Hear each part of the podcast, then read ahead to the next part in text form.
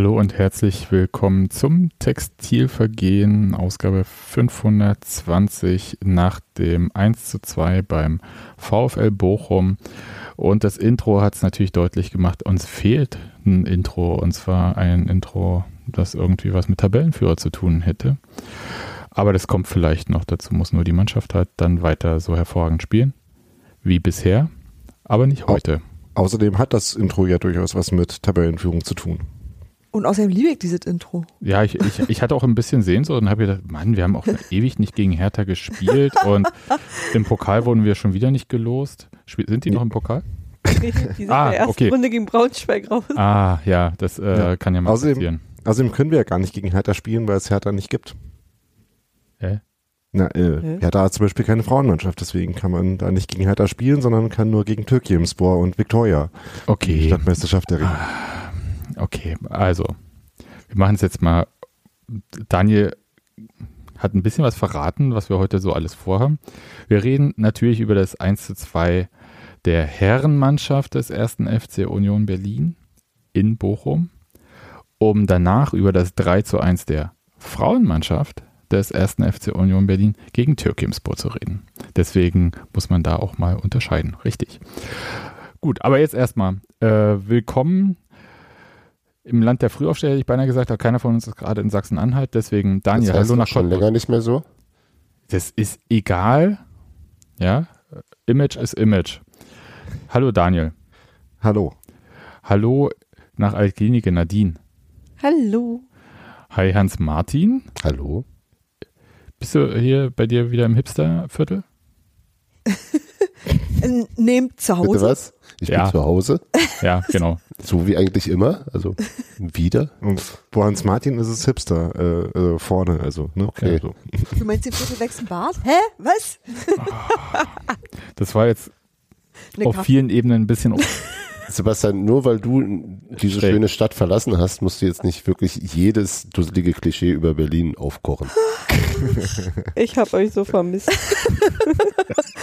ja, und wir aus der äh, Perle der Uckermark. Genau, Perlestadt. Ja, auch wir. Die eigentlich, also wenn man danach geht, heißt sie auch nicht mehr so. Ich weiß nicht, wann sie es aufgegeben haben. Es ist nicht mehr Perle der Uckermark, sondern es ist jetzt das Herz der Uckermark. Weiß ich nicht, aber die Stadt daneben nennt sich die wahre Perle. Welche? Mit H oder Hallöchen. Echt? Die, ja. die, die, wahre Tabelle der Uckermark. Die Perle und die wahre Perle. Das ist wirklich sehr, sehr niedlich. Das ist wirklich sehr ländlich hier, ich sag euch. Surreal Perle. Genau. Okay. Ja, äh, hi Steffi. Guten Abend. Dann äh, lasst uns doch direkt reingehen in das 1 zu 2 beim VfL Bochum. Ein Spiel der gar nicht so guten Art von Union. Das kann man durchaus sagen, ja. Und jetzt kann jede Person einmal von uns hier sagen, habe ich doch gleich gesagt, dass das gegen Bochum nicht wird. Nadine, willst du anfangen? Ach, habe ich jetzt schon so oft heute gesagt. Äh, ich lasse euch den Vortritt. Also ich wurde heute, bevor das Spiel angefangen hat, gefragt, äh, wie ich denke, dass es ausgeht. Und habe gesagt, hm, darf ich nicht sagen.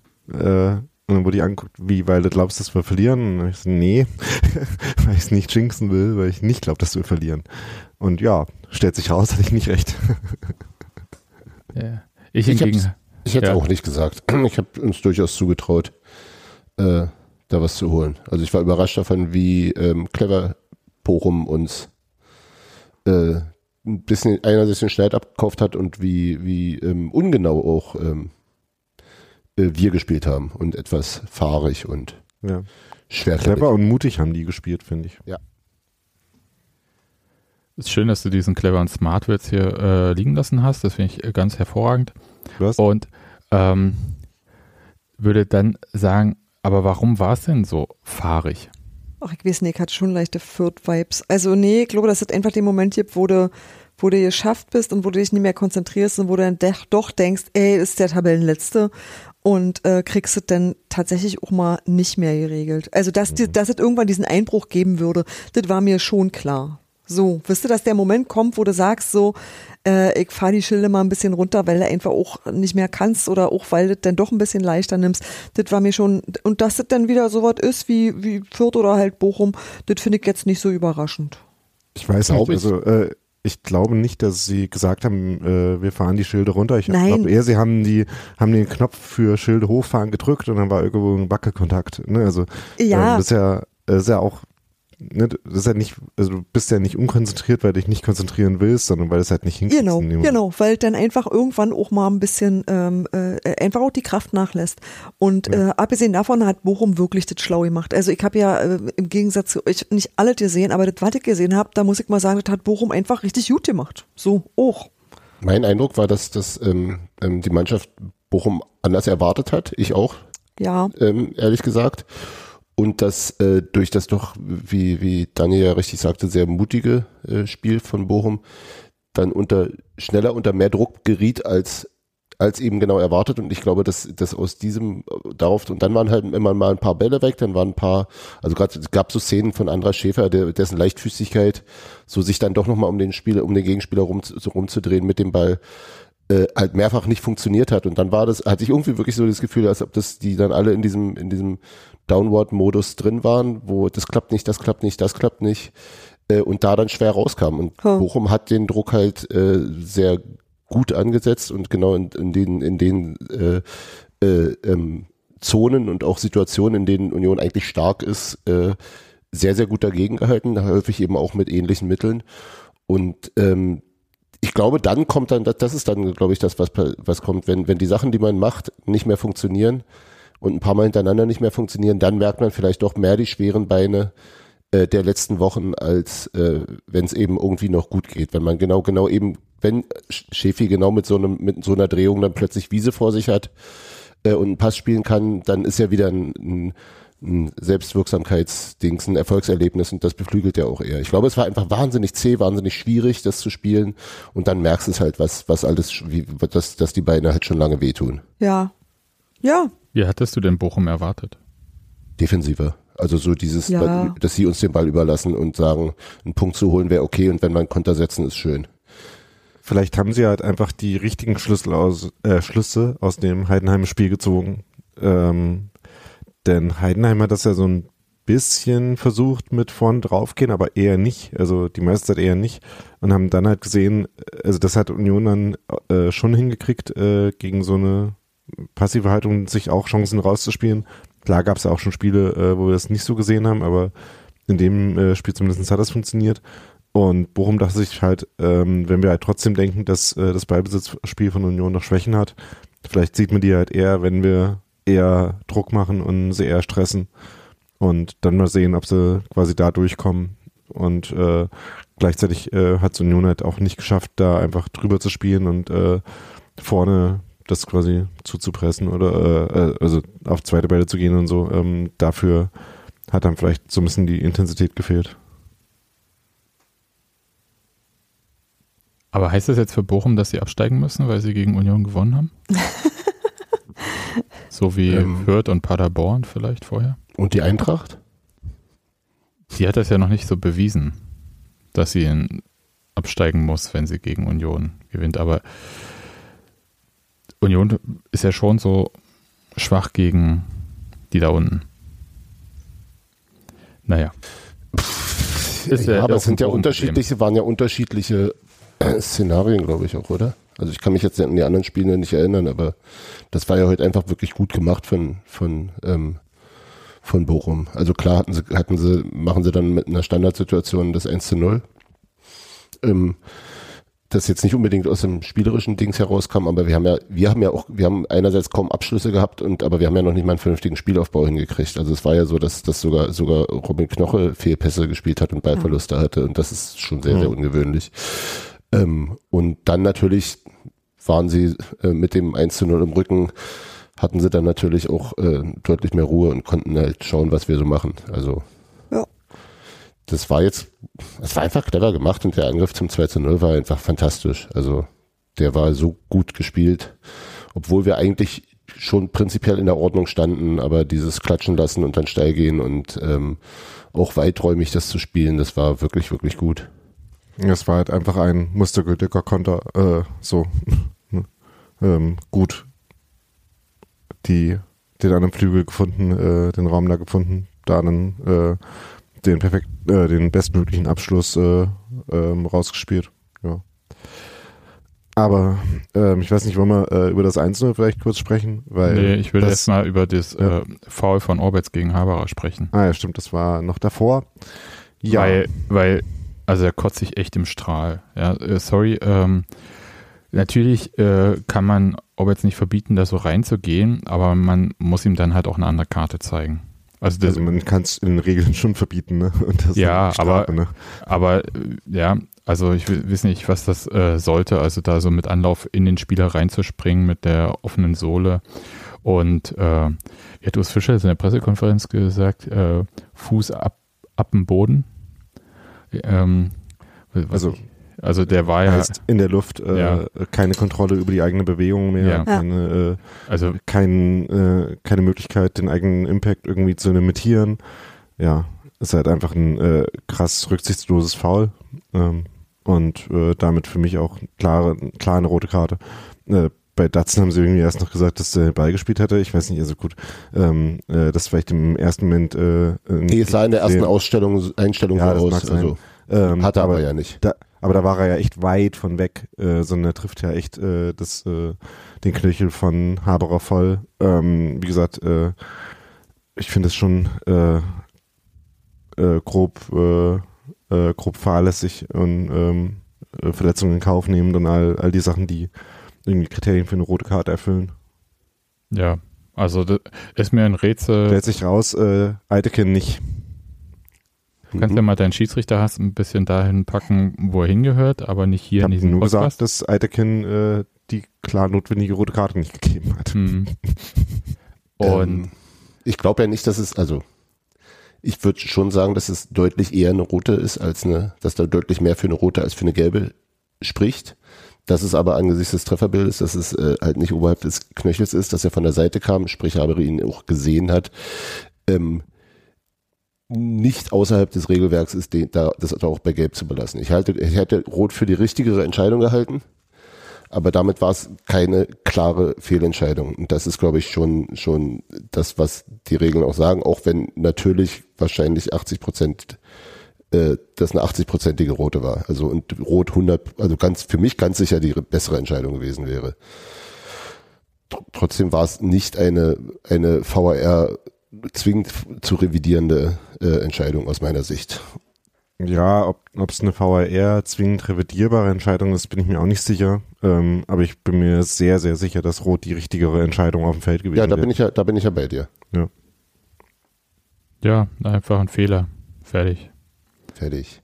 Es ist dann schon allerdings, weil, weil Bochum ja insgesamt auch ähm, ähm, ganz gut damit zurechtkam, dass Eitekin ja gemeinhin eine relativ ähm, großzügige Spielleitung hat, ähm, ist es dann trotzdem und entsprechend auch äh, häufig rustikal zu Werke ging. Und das ist jetzt wirklich nicht als Beschwerde gemeint. ist Es trotzdem irgendwie sehr hübsch, dass am Ende sie eine gelbe haben und wir drei gelbe. Wobei die alle drei berechtigt waren. Also da ist überhaupt kein Vertun. Hm. Ja, also ich bin da, ich bin jedenfalls hoch unzufrieden mit dieser Entscheidung, weil es halt einfach, ich will sowas auf dem Spielfeld nicht sehen. Ich will sowas auch nicht von einem Unionsspieler sehen. Ja, es ist halt Ja. schon deshalb äh, extrem äh, verärgernd, ähm, weil halt der Bochumer weiterspielen darf und äh, Haber ausgewechselt werden muss. Ja. Ähm, man kann jetzt halt nur hoffen, dass er sich nicht noch äh, wirklich äh, schlimm dabei verletzt hat oder so, sondern dass halt nur so eine, ähm, eine Schmerzgeschichte äh, hoffentlich war. Aber äh, das macht es natürlich schon bitter, äh, sowohl für, ähm, für Union als auch für uns. Äh, ne? also für die Ja, aber Daniel, man kann nicht, man kann Ähm, nicht mit aber einer logi- Verletzung das mit Strafe ich- schließen. Das wollte ich gerade sagen. Ja. In dem Moment, äh, in, in dem Fall, ist aber halt die Aktion äh, der, der möglichen Strafe halt auch angemessen gewesen. Ne, also war ja nicht unglücklich, sondern war ja eine direkte Folge daraus, wie er halt reingeht. Ja, na klar, na klar. Ja. Und es fällt auch mit viel Wucht, das ist schon, na klar, das ist schon klar eher rot als nicht Ja. rot.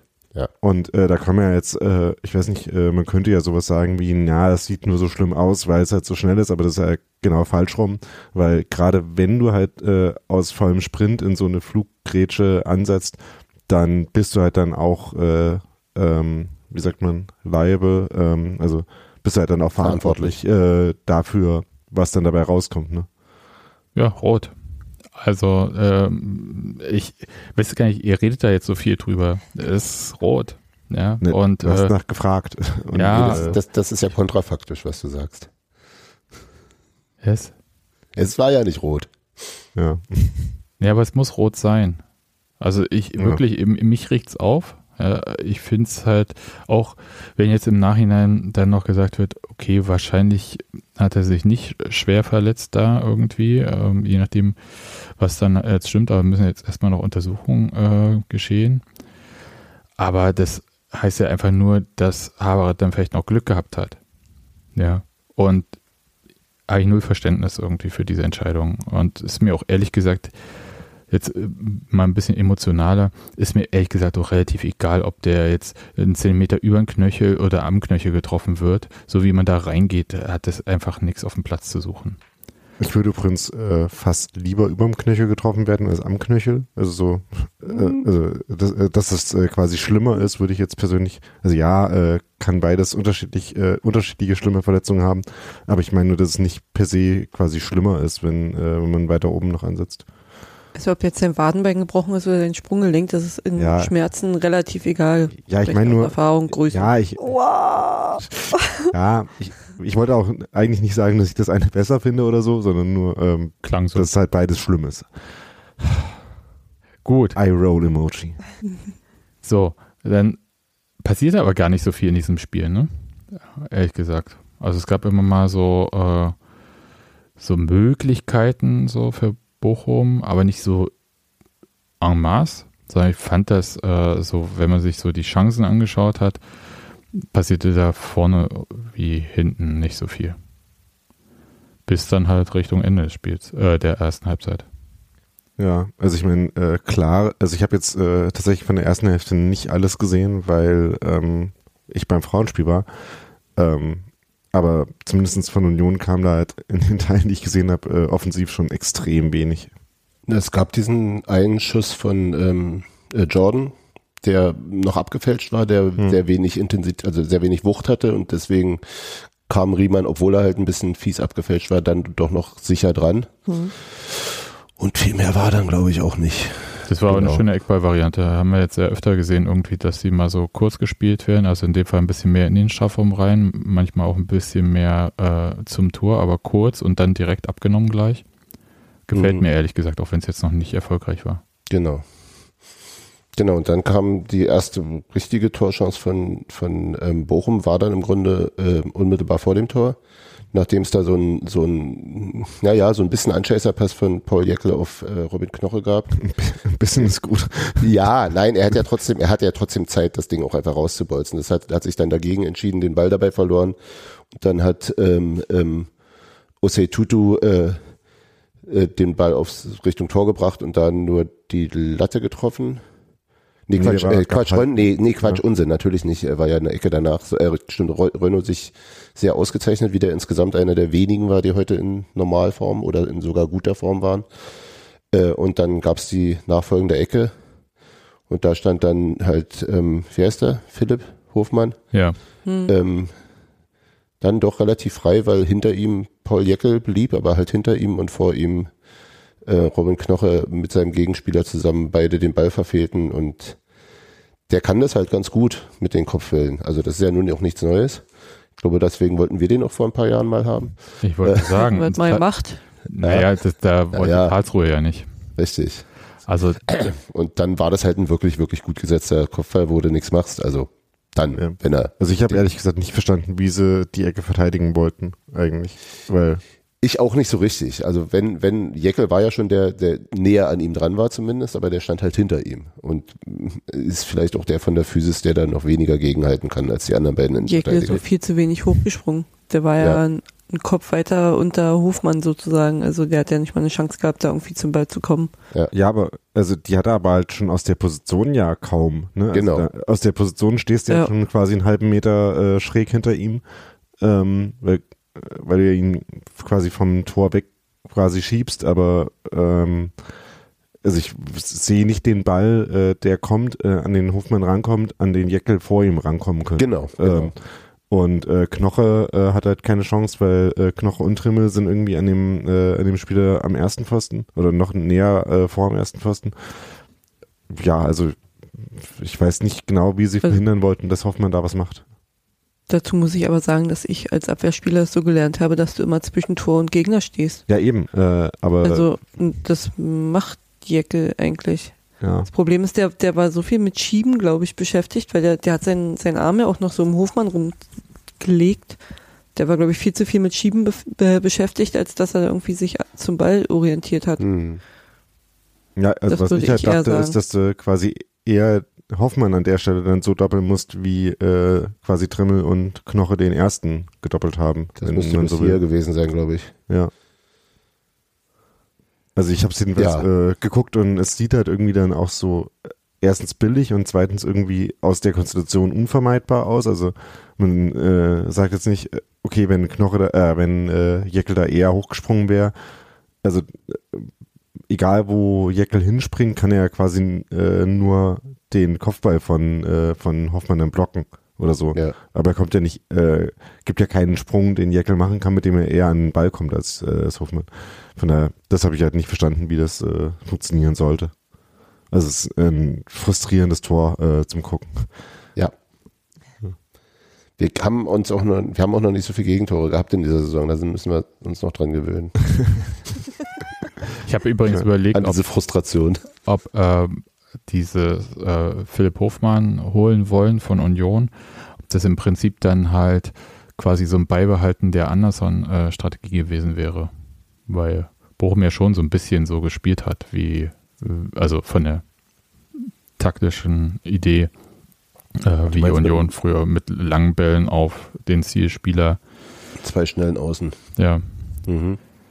Und ähm, ich glaube, der, also Philipp Hofmann hätte es auch gut in Berlin haben können. Ich glaube, er wollte auch, aber wie gesagt, da war Oliver Kreuzer dagegen. Na, und die Fanfreundschaft. Bis jetzt, bis jetzt kam ich irgendwie auch ganz gut klar damit, äh, dass es nicht geklappt hat und ehrlich gesagt, äh, Jetzt äh, ist auch es immer noch. Ja, das ist jetzt auch alles okay, ne? Also das, äh, da, ich weine jetzt nicht. Ich habe nur halt so ein bisschen überlegt, weil es gibt ja selten die Fälle, dass man halt so klar mal weiß, äh, an welchen Spielern Union wirklich dran ist.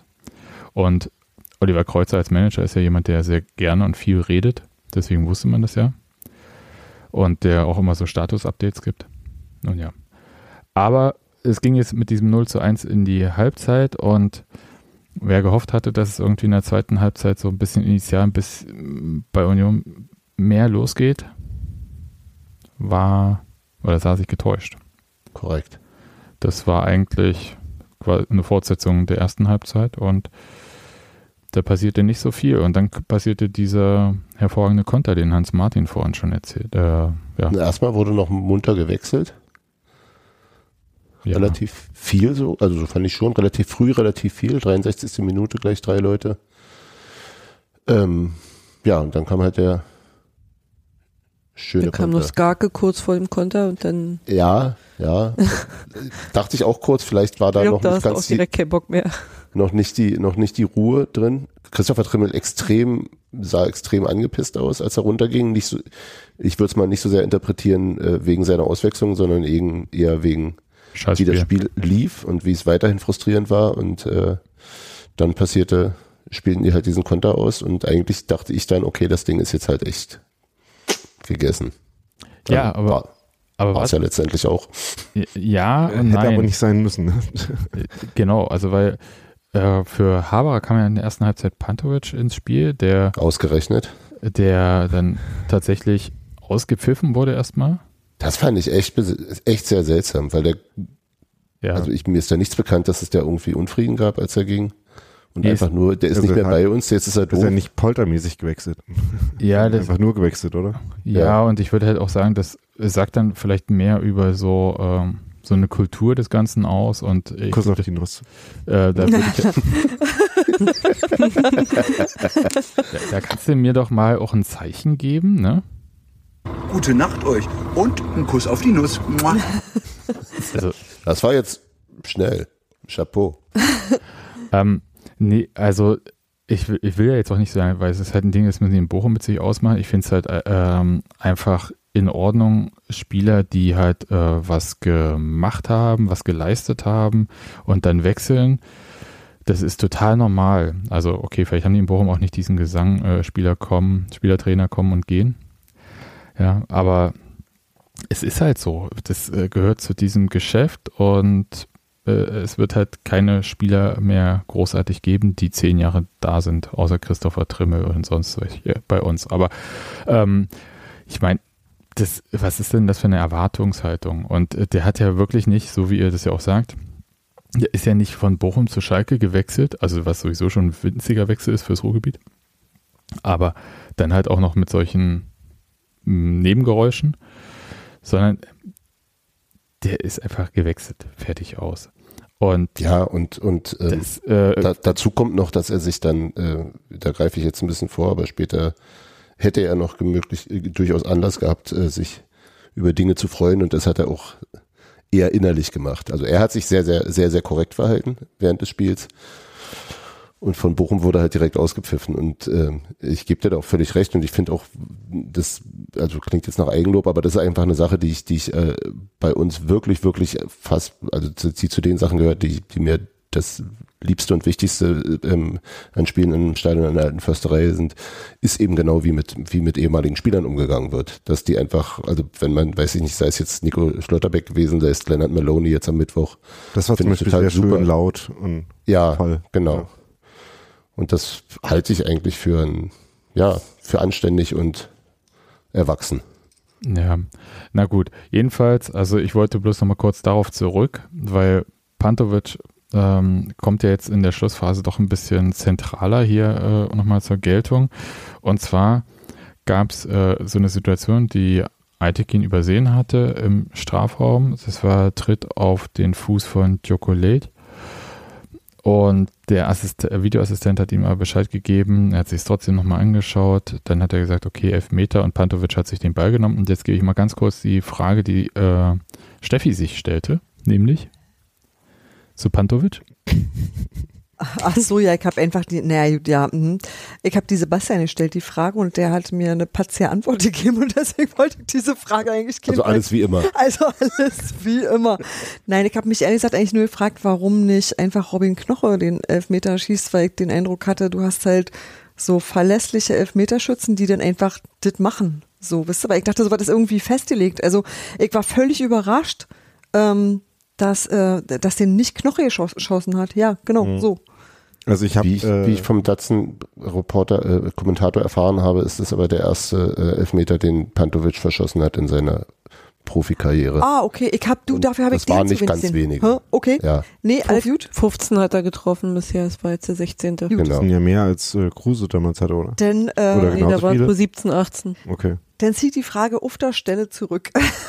so, weil Sebastian hat gesagt, naja, hm, hinterher muss ich ja nicht lamentieren, weil das war halt so, wie es war. Ich so, ja, das ist mir klar. Ich habe mich einfach nur gewundert, weil ich aber auch Pantovic zu wenig gesehen habe bis jetzt und tatsächlich diese Statistik vorher nicht kannte. Also meine Ich auch, Wir hatten eine andere Variante davon, äh, da wo wir geguckt haben mit noch ein paar anderen Leuten zusammen. Da war es nämlich so, dass äh, irgendwie der Einzige, der Leuten eingefallen ist, der jetzt schießt, war auch Knoche. Aber eher so auf eine Weise, hm, aber schießt er jetzt wirklich äh, schon wieder? Weiß ich nicht. Äh, so. Aber wie gesagt, äh, uns ist auch jetzt in dem Moment erstmal kein anderer eingefallen. Ja, ja, ja, ja genau. Und weil, und weil wir nichts gehört haben, haben wir auch noch einen Moment gebraucht, bis wir gesehen haben, wer eigentlich verschossen hat. Und dann Ja, äh, so- alle so ausgerechnet gesagt haben. So generell ist es ja so, dass in so einer Mannschaft halt äh, schon die Schützen relativ fest sind, die halt sichere Schützen sind und auch bei komplizierten Spielständen oder so schießen können. Und dann geht's ja meistens nach, ey, ich fühle mich gut oder ich fühle mich gut. Ähm, dass die dann halt sagen, okay, du schießt. Warum das jetzt ausgerechnet heute Pantovic sein musste bei einem Torwart, der ihn bestens kennt, weiß ich jetzt auch nicht so genau, aber okay. Aber andersrum ja auch. Also das und äh, ich hätte jetzt gesagt, in anderen Spielen konnte Pantovic ja auch nicht schießen, weil er nicht gespielt hat. Korrekt. Ja, Das ist tatsächlich Ja. ich, ein riesiges Problem. Aber ich möchte kurz, weil, weil ähm, Auch regeltechnisch. ja, auch, auch tatsächlich, also äh, das wissen wir ja spätestens seit Malmö, wenn man den Platz äh, ohne Erlaubnis des Schiedsrichters betritt, kriegt man sofort gelb. Aber ähm, das weiß ich seit Colinas Erben. Das, Ich dachte, das das weiß ich aus. Fußball spiele. Äh, davon Was, mal ich- was, was ich wiederum erst seit Malmö weiß, ist, dass ähm, Robin Knoche ein guter Elfmeterschütze ist. ja. Das ist Gut. auch wichtig. Und ja. ich wollte nur, weil es jetzt nicht ganz so korrekt wiedergegeben wurde, meine patzige Antwort lautete natürlich nicht so, wie Steffi das jetzt gerade paraphrasiert hatte, Ich sondern, hab nicht geguckt dabei. sondern meine patzige Antwort war, wenn er getroffen hätte, hättest du auch nicht gefragt. ja, also Mhm. Das ist nicht patzig, das stimmt. Ich habe ich, ich hab nicht gesagt, dass es nicht patzig war, sondern Anders patzig. anders patzig, genau. Genau.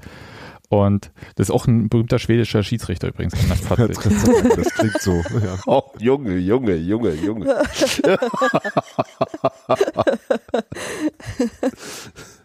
So, Ja. Das ist echt schlimm mit euch. aber ähm, wir hatten ja noch gar nicht über die Ausführung des Elfmeters gesprochen. Ja. Halb hoch, Ähm, nicht ganz wollten wir noch drüber reden, ob das überhaupt ein Elfmeter war oder war es. Wieso? Klar. Für ja, Union ja, immer. Der, der hat dem voll auf den Fuß getreten, also was denn jetzt?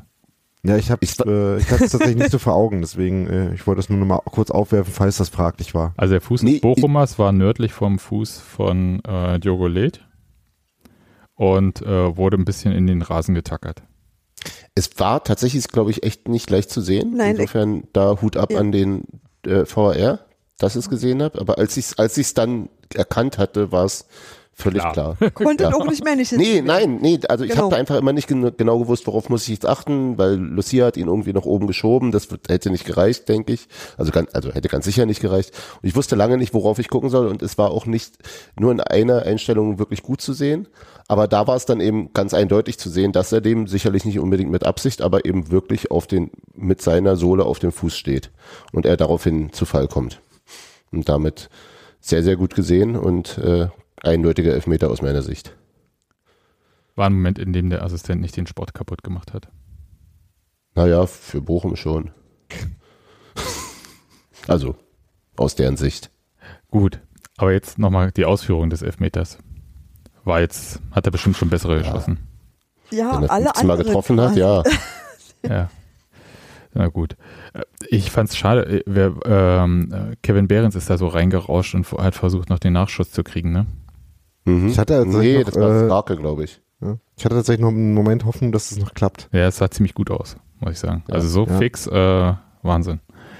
Es war gar nicht so Aber der, schlecht. Do, äh, der Dortmunder wollte ich schon sagen, der Bochumer war halt auch schnell dabei. Ähm, und ich fand noch nicht mal, dass der so mega schlecht geschossen war. Äh, der war halt nur vollständig antizipiert vom Torwart. Ne? Ja. Na Der gut. war schon relativ, relativ pfostennah. Also war jetzt nicht, der war schon okay, aber wenn du halt in die Richtung springst, dann und Manuel Riemann ist, glaube ich, auch, hat ganz gute Elfmeterquote, wenn ich mich erinnere. Tats tatsächlich. Nur. Naja, also müssen wir jetzt auch nicht so lange drüber äh, jammern. Aber de, äh, an diesen Elfmeter haben wir uns ja vor allem dann nochmal dran erinnert, weil äh, ich glaube, innerlich hat jeder nach diesem verschossenen Elfmeter das Spiel dann wirklich abgehakt. Hm. Ja, Und äh, dann macht Pantovic doch noch ein Tor und das war auch ganz sehenswert, ehrlich gesagt. ja, Ja, endlich mal. ja. So, dafür war er ja so ein bisschen berühmt für die schönen Tore, als er zu uns kam. Äh, nochmal, dafür muss er ja auch spielen. Aber Ist richtig. ähm, das war so ein, Ich habe mich jetzt nicht über ihn beschwert. Ich habe mich mit ihm gefreut. ähm, Entschuldigung, aber Ja, was? Wobei der äh, Schuss auch ein bisschen abgerutscht war. Ne? ha, ha, Nicht hast, du- hast du es jetzt gerade kaputt gemacht? Ja, Nö. Aber war es. Sei nicht, sei nicht so ein Sebastian, Daniel. Also äh, er war trotzdem sehr schön äh, von der Flugkurve, aber, aber ich fand auch die Reaktion von Pantovic schön, ähm, die ich gerade nochmal bemerkt habe, als ich es mir nochmal angeguckt habe. Ähm, er hat so die, äh, die Hände im Gesicht so, scheiße, wenn ich auch eben den Elfmeter gemacht hätte. Ja, äh, das war das war sehr Geste. süß. Äh, ja. Tatsächlich. Ja, war, war halt, glaube ich, schon die dritte Minute der Nachspielzeit, in der das Tor da gefallen ist. Muss leider Weil es dann trotzdem noch eine Chance gab, ey. Also, ne, es gab ja noch eine äh, Strafraumszene für Union danach. Ähm, also da wurde zwar auch nochmal Elfmeter reklamiert, das war nicht so der Punkt, aber da war halt nochmal eine nicht perfekte Reingabe, also eine Chance quasi noch, noch eine Chance zu produzieren hatten sie noch in den vier Minuten Nachspielzeit, die dann noch, äh, die dann noch waren. Oder also in den, im Rest davon. Ja, Hatte schon irgendwie starke 2019er Vibes. Erst kriegen wir gar nicht die Schüssen in das Spiel, dann machen wir, machen wir die Anschlusstreffer und dann, ja, Ja, gucken wir, ob da Ja. nicht doch nochmal was passiert. ja, ja. ist ja dann. Nur mit weniger nervös sein. Jetzt, wo Ja, du sagst, Versuch- danke Nadine. Ja, gerne. Alte Wunden nochmal aufgerissen. Willst du noch ein bisschen Salz reinstreuen? Ja, rein. ja, ja, bitte. Aber Sebastian, wir wären nicht zusammen nach Stuttgart gefahren. Ach, Na, das, lass dass mich. wir, dass das richtig äh, der richtige Ausgang dieser Story war, das haben wir ja schon äh, vor Jahren geklärt. eben. ja. Also, was nehmen wir denn jetzt mit aus diesem Spiel? Keine Punkte. Keine, Ja. ja. das auf jeden Fall. Ich muss sagen, das Hübscheste, das Hübscheste, was ich gesehen habe, war tatsächlich das zweite Tor von Bochum. Das war leider die, wirklich schönste Spielszene. Das haben die richtig gut gemacht. Da saß ich da und dachte, Hut ab, das haben sie auch verdient jetzt. So. Das nehme ich da auch draus mit. Das, äh, Schön. ja. Und was wir noch mitnehmen, äh, das lese ich gerade im Be Bezugsgruppen-Slack, ähm, wir sind Zahlenfetische. Wir haben einfach nur verloren wegen dem Zahlenfetisch, weil wir jetzt von 23 Punkten runtergehen bis 16 Punkte in der Tabelle. Und Mit jedem Halt Wurde ja vor dem. Spiel schon erwähnt äh, und als möglicher Grund nicht zu gewinnen herangeführt. Wo dann genau, Leute wir sind sagten, halt nein, einfach Zahlenfetisch. das ist uns scheißegal, wir wollen trotzdem. Ne? Offensichtlich nicht. Und was wir auch mitnehmen können, ist, dass jetzt wiederum der FC Bayern aus eigener Kraft Meister werden kann. Verdammt. Das war vorher nicht so. Aber wir das auch noch aus eigener Kraft verhindern können. Das ist was anderes. So. Ja. Also, wenn ich so offene Fragen stelle, Leute, ne? Mhm. Und dann, Bekommst du offene Antworten. ja. Hm. Du podcastest doch auch nicht erst seit gestern mit uns. Für deine miese Stimmung bist du ja selbst verantwortlich. Aber die Frage ist ja, ist es jetzt ein einmaliger Ausrutscher oder müssen wir uns jetzt Sorgen machen? Nächstes Spiel gegen Prager, dann gegen Gladbach. Äh, Geht es jetzt so abwärts, wie es alle uns prophezeit haben? Beides nein. Ja, Nee, Wir genau. verlieren erst wieder in der Rückrunde gegen Bochum. Ach nee, also das eine ist, dass ich mir tatsächlich überhaupt ja keine Sorgen mache, weil es einfach so ein Klassiker ist. Also weil auch klar ist, dass jedenfalls wir nicht permanent gewinnen können und werden. Ich sehe auch nach wie vor, dass das im Pokal anzieht, weil wir da jetzt leider Wolfsburg haben und uns da, das ist halt jetzt auch nicht irgendeine Dorfmannschaft. Also ja, ist es natürlich schon, aber anders. Und ähm, international, Danke. international wird's halt weiter irgendwie, äh, glaube ich, im Zweifel immer die Mannscha- Mannschaft machen, die cooler bleibt, wenn die Schiedsrichter doof sind. Und das ist auch, ja, auch ein bisschen Glücksspiel. Und ansonsten denke ich, wird es einfach durchwachsen. Also ich, denke schon, dass wir da oben hingehören und dass wir auch äh, uns relativ weit oben halten können, aber nicht, dass es einfach weiter so einen massiven Lauf gibt, wie wir den bis hierhin hatten. Also wir wird Also durchwachsen ist schon eine, äh, sag ich mal, ambitionierte Beschreibung dafür, dass wir halt äh, immer noch da sind, wo wir gerade sind. Nee, ich finde das- auch- finde total gut, aber ich finde es halt immer nach wie vor nicht selbstverständlich und ich finde nicht, dass das Nee, unser eben angestammter drum. Platz ist. Und deswegen denke ich schon, dass jetzt auch Sachen kommen werden, wo es halt mal nicht so läuft und jetzt Bochum war genau mal, läuft mal nicht so. Ist okay. Aber eigentlich sagen wir das doch seit vier Jahren. Ja, Ja. Ja. Ähm, Also eigentlich ich, sagen wir doch seit vier Jahren, ja, es ist schon irgendwie gerechtfertigt, dass wir da gerade stehen, wo wir stehen. Aber In der ersten Liga- normal kann das ja nicht nee, sein. in der ersten Liga schon. Also wir sind, ich, Sebastian hat das neulich irgendwie so gesagt, wir sind jetzt ein Erstligist. Das sehe ich auch so. Das schon. Also wir hören schon in diese Liga rein und wir hören nicht an das untere Ende davon, weil da, dafür hat, haben einfach alle zu gut gearbeitet. Und ich finde doch nicht, dass es Glück war, diese Spiele, die gewonnen wurden, gewonnen zu haben. Aber ähm, ich denke halt schon, dass drei Wettbewerbe und so viele englische Wochen ähm, einfach Kraft kosten und dass dann irgendwie auch mal Sachen einfach nie hinhauen. Das ist aber nicht so, dass mir das Sorge macht, so richtig doll. Wisst ihr, das ist jetzt nie so, äh, pff, wenn wir dann irgendwo zwischen fünf und sieben landen, ist in meiner Welt auch immer noch alle total schön. Wir können noch weiter unten landen. von Alter. Und dann, ja, Ja, auch das. Ja, Also- Kinder, ihr wisst, was ich meine. Nee, nee, nee, ne, total. Und Also- mich überrascht eher, dass es, dass es, äh, Dass es noch nicht so, passiert so lange ist. gedauert hat, Genau. dass wir, dass wir mal ein Spiel haben, in dem die Leistung wirklich nicht ausreicht, deutlich nicht ausreicht. Ähm, und ich würde daraus aber trotzdem nicht, nichts wirklich Wesentliches ableiten für die kommenden Spiele. Nee, gut. genau, ich wollte nämlich noch sagen, äh, selbst dass es so ein Spiel gibt, äh, heißt für mich auch nicht, dass wir nicht äh, auf Platz 1 bis 4 landen. Also, Ja. äh, Also ist möglich. Meinst du, weil Bayern auch mal schlecht machen. spielt? es, Bayern ist mir relativ egal in, der, in dem Fall, aber es passiert halt einfach, äh, dass wir, dass so ein Spiel, was grundsätzlich schon seine, äh, seine Fallstricke für uns hat und dann halt mit einer ähm, suboptimalen Leistung zusammenkommt und dann halt so läuft. Ne? Also ich meine, ne, also selbst mit einer Leistung, die echt nicht gut war, ähm, mit dem Spielglück, was wir sonst ständig hatten, äh, kriegen wir da auch noch einen Punkt raus. Ähm, kann man äh, ganz ehrlich nicht, äh, nicht erwarten mit der Leistung, aber auch diese Leistung ist halt im Bereich der Schwankungen, ähm, die sozusagen erwartbar ist. Ähm, und äh, zu, äh, zu, also im Bereich einer Schwankung, zu der auch die guten Leistungen wie letzte Woche gehören. Und äh, deswegen würde ich jetzt nicht davon ausgehen, dass es quasi schlimmer, äh, schlimm viele von, äh, von den Leistungen in dem Spektrum geben wird. Okay, dann Es wird vor allem spannend nach der, Entschuldigung, noch ganz kurz, es wird vor allem spannend nach der Winterpause, die ja dann äh, doch sehr lang ist, wie es dann wird, weil es ja eigentlich äh, schon fast wieder mit einer neuen Vorbereitung beginnt und und und und ja eigentlich wie so eine zweite Saison nochmal ist dann. ja, das Du hörst doch hier Fremdpodcasts, oder? Nee, das war unser Podcast. Der Ach, war das euer Podcast? Oh Gott, Ja, nee, das hatten wir jetzt mal auch schon mal thematisiert und äh, bin ich äh, völlig bei dir, Nadine. Äh, äh, Sehe ich 100 Pro auch so. Ja. Wird tatsächlich halt, interessant. Ne, so Sebastian, wie wir äh, oder wie du auch da schon gesagt hast, kann halt auch in beide Richtungen ausschlagen. ne? Also es kann gut für uns Ja, sein, es kann irgendwie das Momentum äh, brechen. Ja, keine Ahnung. Ähm, es sieht ja im Moment so aus, als ob äh, auf jeden Fall Genki Haraguchi da teilnehmen wird an der Veranstaltung. Äh, es sieht, glaube ich, auch, soweit ich das sehe, tendenziell so aus, dass Jordan auch spielen wird äh, für, äh, für Amerika. Und Mhm. ob jetzt Robin Knoche noch für Deutschland nominiert wird, weiß ich nicht. Ich glaube eher nicht. Wir können ja nochmal so einen Hashtag bei der Sportbild etablieren, Knoche für Deutschland oder so. Nein, bitte auf gar keinen Fall. Nee, Okay. Also, den, den behalten wir. Den Nie rücken wieder wir, Deutschland für Knoche. genau, den rücken wir Ja. nicht raus. Aber tatsächlich Ja. aus Liebe, das muss man dazu sagen. Vielleicht. Mir hat es schon Vorsichtshalber. gereicht, vorhin, Gali vorhin Oliver Bierhoff sehen, an Sie. sehen zu müssen. So, aber jetzt äh, dann machen wir hier mal einen Haken dran, weil eigentlich will ja gar keiner über dieses Bochum-Spiel mehr reden und äh, gehen mal zu den aktuellen Tabellenführerinnen der Regionalliga Nordost, zu den Frauen des ersten FC Union Berlin.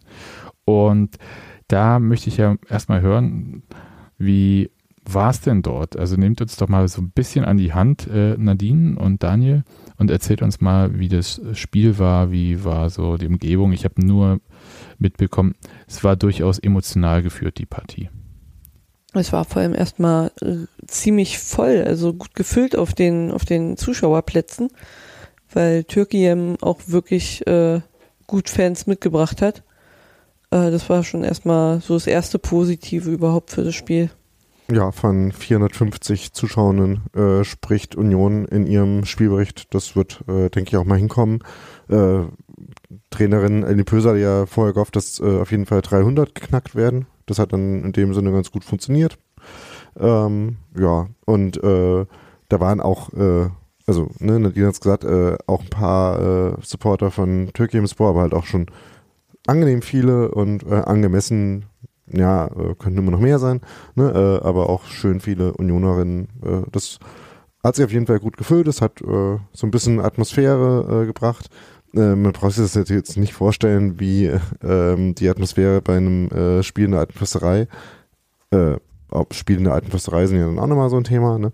Ähm, aber es war auf jeden Fall ein bisschen Stimmung drin, es war ein würdiger Rahmen für das Spiel, habe ich so das Gefühl. Und, ähm, mit einer entspannten Herbstsonne-Stimmung äh, da am Prozesssportplatz. Äh, ja, äh, war auf jeden Fall schon mal vom Setting her hat Spaß gemacht. Ja, da stimme ich schon mal komplett zu. Es gab ein paar schöne Fahnen, die äh, geschwungen und äh, geweht sind, geschwungen wurden. Von Daniel. Gerüchten zufolge. Aber auch vom Wind. Ja. Ja. ja. Ganz, Nee, ganz wichtige Frage. Ähm, äh, hatte Daniel eine Sonnenbrille auf? Ja, Nee. Und hatte er ein T-Shirt an? Ja. beide, beides mit Ja zu machen. Beides mit Ja zu beantworten. Also misch, die Mischform, ja. Also nur der halbe, der, der halbe Stadion-Eskalationsstadion. ja Aber, aus, aber, aber halt mit Auswärts Fahne, also Daniel- zwei Drittel. Äh, auswärts Daniel kam mir Fahne schwingend und singend entgegen. Okay, gut, dann damit ist es wieder aufgehoben. Genau. Na gut, wenn man ihm eine Fahne gibt, dann muss er sein Trikot nicht ausziehen. Ja, Hat er mir mal, ne? hat er mir mal so erklärt. Ja, so ist das nämlich auch. also es kann natürlich trotzdem noch passieren, wenn man halt mit äh, in Händen. Gästeblock in einem Gästeblock äh, irgendwie in Mainz oder Freiburg steht, wo es halt einfach 45 Grad sind, dann ist Dann trink, dann trink doch mal eine Weinschorle, Junge. aber das waren es ja nur relativ, äh, nur relativ zur Umgebung, äh, zur Jahreszeit. Dafür war es äh, sehr warm, aber, äh, aber an und für sich nicht. Nee, äh, das war sehr schön. Ähm, muss man sagen, es gibt an dem Sportplatz äh, in der Dörfeldstraße nicht so viele Stellen, wo man Banner anbringen kann. Das ist noch ein bisschen schwierig. Äh, letztlich äh, haben wir uns dann dazu entschieden, unseres äh, quasi auf den äh, angeschrägten äh, Rasen äh, von diesem Hügel, der die Tribüne bildet, zu legen. Das geht so einigermaßen, aber so richtig äh, schön ist nicht. Also es fehlen quasi Wellenbrecher Jo. oder äh, Zäune. Also Zäune sind natürlich doof, aber äh, zumindest so, ein- Ich gerade äh, so ein bisschen was. Äh, ja. Nee, äh, Diese Länder, wo man sich ranlehnen kann und wo so Aschenbecher dranhängen. Wisst ihr, was ich meine? Sowas Ja, braucht die eigentlich halt- jeder Sportplatz. Die gibt's genau, auch. die gibt's halt nur auf der einen Seite, äh, was eher so die, ähm, äh, die nicht äh, Hauptzuschauerinnen-Seite ist. Das ist so. Ja, nee, das muss natürlich überall vorhanden sein, weil sonst falle ich ja um. Es gibt dann Leute, die ihre, ihre Banner an äh, das Kleinfeldtor hängen, äh, beziehungsweise an das Netz davon, was neben dem Platz steht. Ähm, aber erstens war der Platz dann halt ja schon belegt und zweitens fand ich das nur so mittelüberzeugend als Bannerort. Ja, von daher. Ich hatte mal auch schon gesehen, dass da zwischen zwei, ich glaube, es waren Hürden vom Leichtathletik oder so, Banner Ja. gehängt wurden. Das ist eine sowas gute Idee. Art, äh, also, oder ein umgelegtes äh, Trainingstor oder sowas. Da wurde auch noch eins dran gehängt, das ist richtig. Ja. Also, ich sag nur, da ist prinzipiell noch äh, irgendwie Infrastrukturbedarf. Ja, dann, äh, also bring dich ein, ne? Aber erstmal muss man ja das-. Ja, aber erstmal, äh, ähm, bevor man da irgendwie Ansprüche stellen kann, muss man da erstmal mehr als einmal hingehen, würde ich sagen. Von daher, Aber ihr hattet, Ich schon mal, ihr hattet schon mal grundsätzlich einen Banner. Das ist ja schon mal ein Schritt in die richtige Richtung. das fand ich auch. Nö, äh, und äh, um mal zum Sportlichen zu kommen, ähm, ja, äh, das ging auch gleich schwungvoll los. Ähm, Union hat, glaube ich, so die ersten Chancen gehabt. Äh, Türkei im Sport aber auch äh, gut mitgespielt. Und dann hat es aber auch nur bis zur acht Minute gedauert, ähm, bis Union das äh, erste Tor gemacht hat. Äh, nämlich durch äh, Spodacek. Ähm, Hm. War auch, äh, ja, Nadine, willst du sagen? Nee, erzähl ruhig. Ich hab dir zugestimmt. Ja. Äh, war eigentlich so ein typischer Angriff. Äh, von der Sorte gab es etliche in der ersten Halbzeit, äh, wo Union irgendwie im Mittelfeld den Ball gewonnen hat, dann sich mit Dribblings eigentlich ziemlich schnell äh, vorgearbeitet hat, quasi in den Strafraum, dann da quergelegt hat äh, und dann äh, den abgestaubt hat, sozusagen. Ähm, das war so, so ähnliche Angriffe gab es noch ein paar, wo es noch ein paar Chancen auch gab. Ähm, generell hatte ich so das Gefühl, dass beide ziemlich offensiv äh, rangegangen sind ans Spiel. War äh, auf jeden Fall ordentliches Tempo und ordentliches Niveau auch drin, fand ich.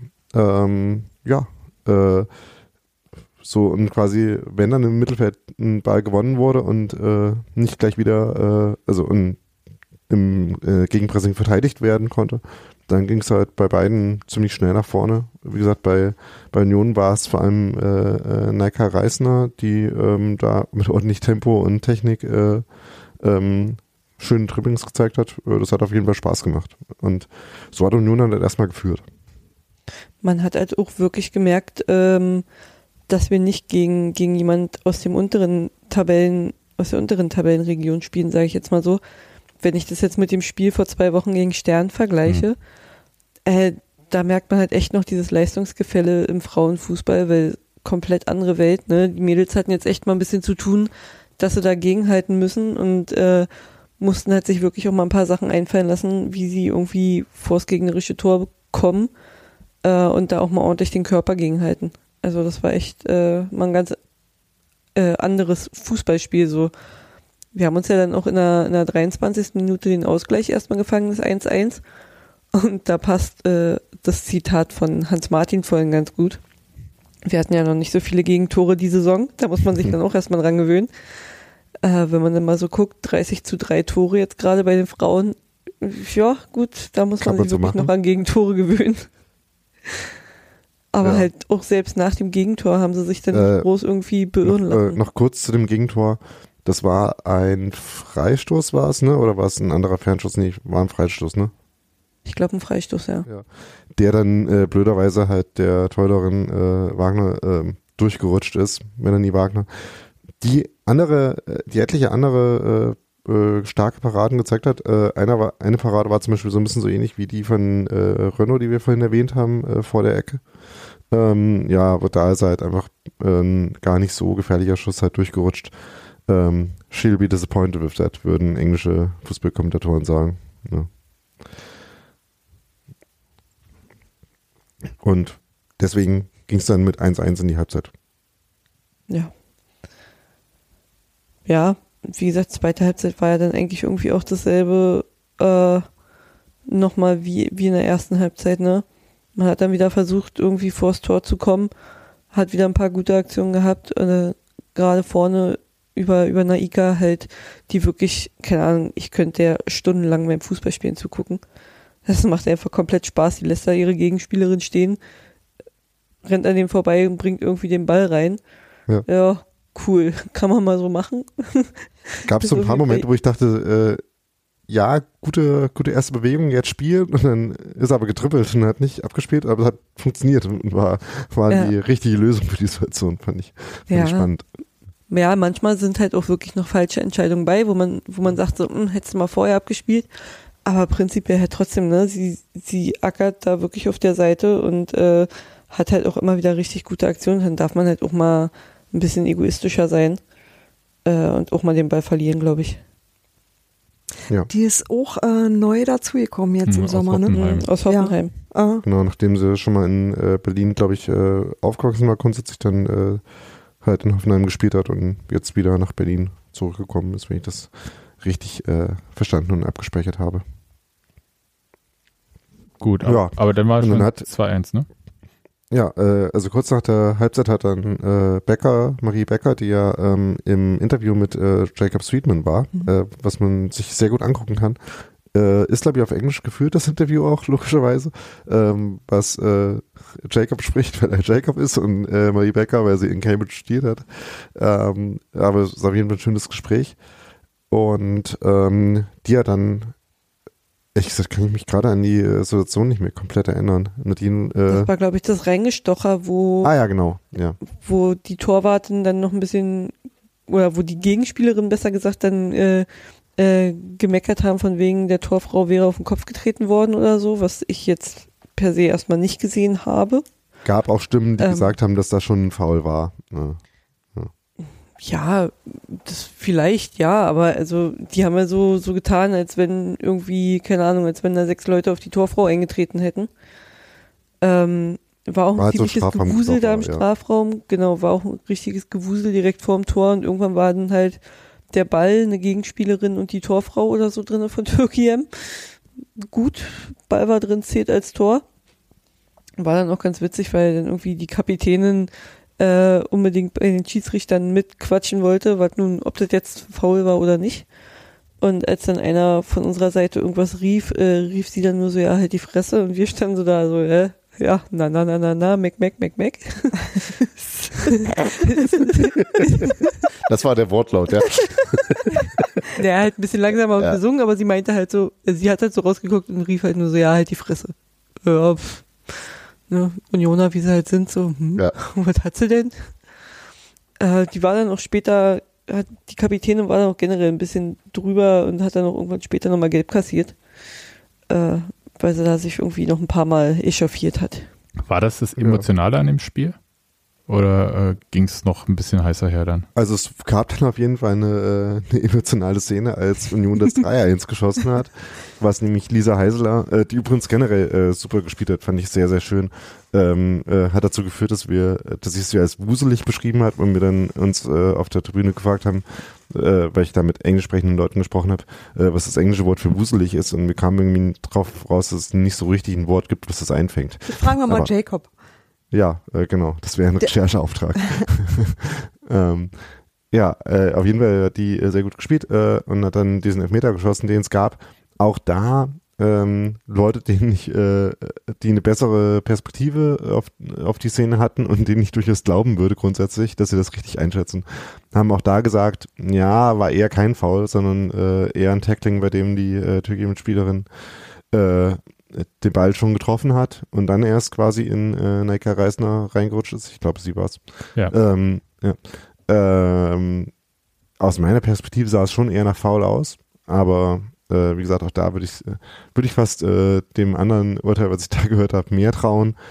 Ja, äh, da hat sich auf jeden Fall Türkei auch äh, signifikant darüber aufgeregt, sodass es dann gleich zwei rote Karten für die Bank von Türkei gab. Oh, oh Gott.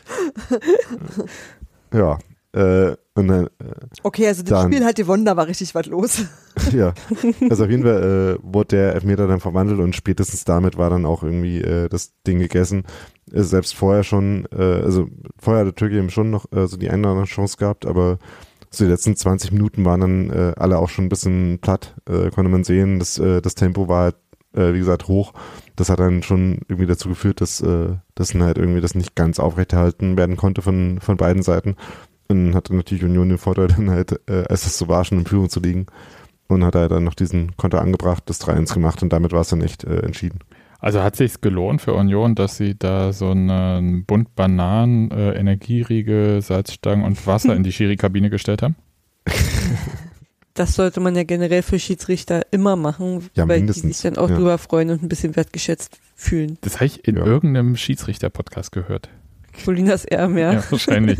Nein, Den aber, gibt's sogar noch. äh, Äh, Den, den gibt's noch. ta- aber Gott äh, sei Dank. Ich- Ich sage das Ja. jetzt nur so, weil natürlich, äh, wenn man äh, den äh, Frauen von Union auf Insta folgt, in der Story ist da so ein Foto und das ist tatsächlich hübsch angerichtet. Also es so ähm, symmetrisch. Ja, wir können zwar nicht kochen, aber einiges anrichten. zum Beispiel äh, Ja, äh, Schaden im Strafraum von.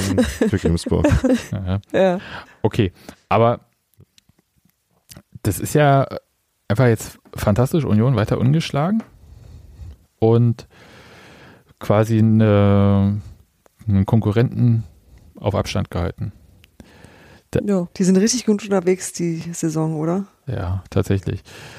Schön. Das nächste Spiel ist dann in zwei Wochen erst wieder, ne? Wenn ich das richtig jetzt verstanden habe. Hm, beim, am 6.11., also auswärts äh, erstmal in Magdeburg am 6.11. und dann am 13. zu Hause. Gegen?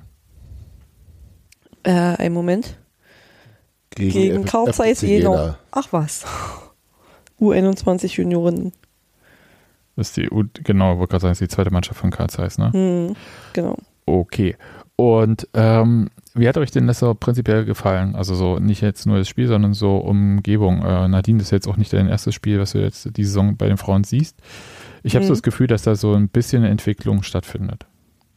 Definitiv ja. Also äh, schon alleine, wenn man von der Zuschauerzahl erstmal her so ausgeht, war es ja beim letzten Spiel, waren wir bei 312 oder so, die dann gesagt wurden. Äh, sprich jetzt locker nochmal 100 drauf, beziehungsweise 140 fast mehr drauf, so an, an Leuten, die da waren. Ähm, stimmungstechnisch war auch nicht nur der ältere Herr mit Megafon unterwegs, sondern haben halt auch wirklich ein paar mehr mitgemacht und so zaghafte Anfeuerungsrufe gemacht. Hast du was gegen den älteren Ähm. Herrn, der immer Mega Megan ruft? Nee, nee, nee Megafon Money Also ist toll. alles ist besser als äh, dieser angebliche Opernsänger, den es bei Mappen in der Bundesliga gibt. Ja. Bund Nein, über also Bundesliga reden wir später. Es kommt halt auch so ein bisschen Support, ne? So ein bisschen Anfeuerungsrufe. Die Leute stehen halt nicht nur da und gucken. Ähm, von daher ist das schon eine Entwicklung, die da auf jeden Fall irgendwie in die richtige Richtung geht. Also, ja, kann, kann halt echt gerne so weitergehen. Die Frau, oder die, die beiden, äh, die, warte, ich fange mal an. beim, beim, beim Getränkestand, der auch wieder da war, äh, die, die beiden, die da drin beschäftigt waren, die Frau und der, der junge Mann, die waren auch äh, gut beschäftigt die Ja. ganze Zeit.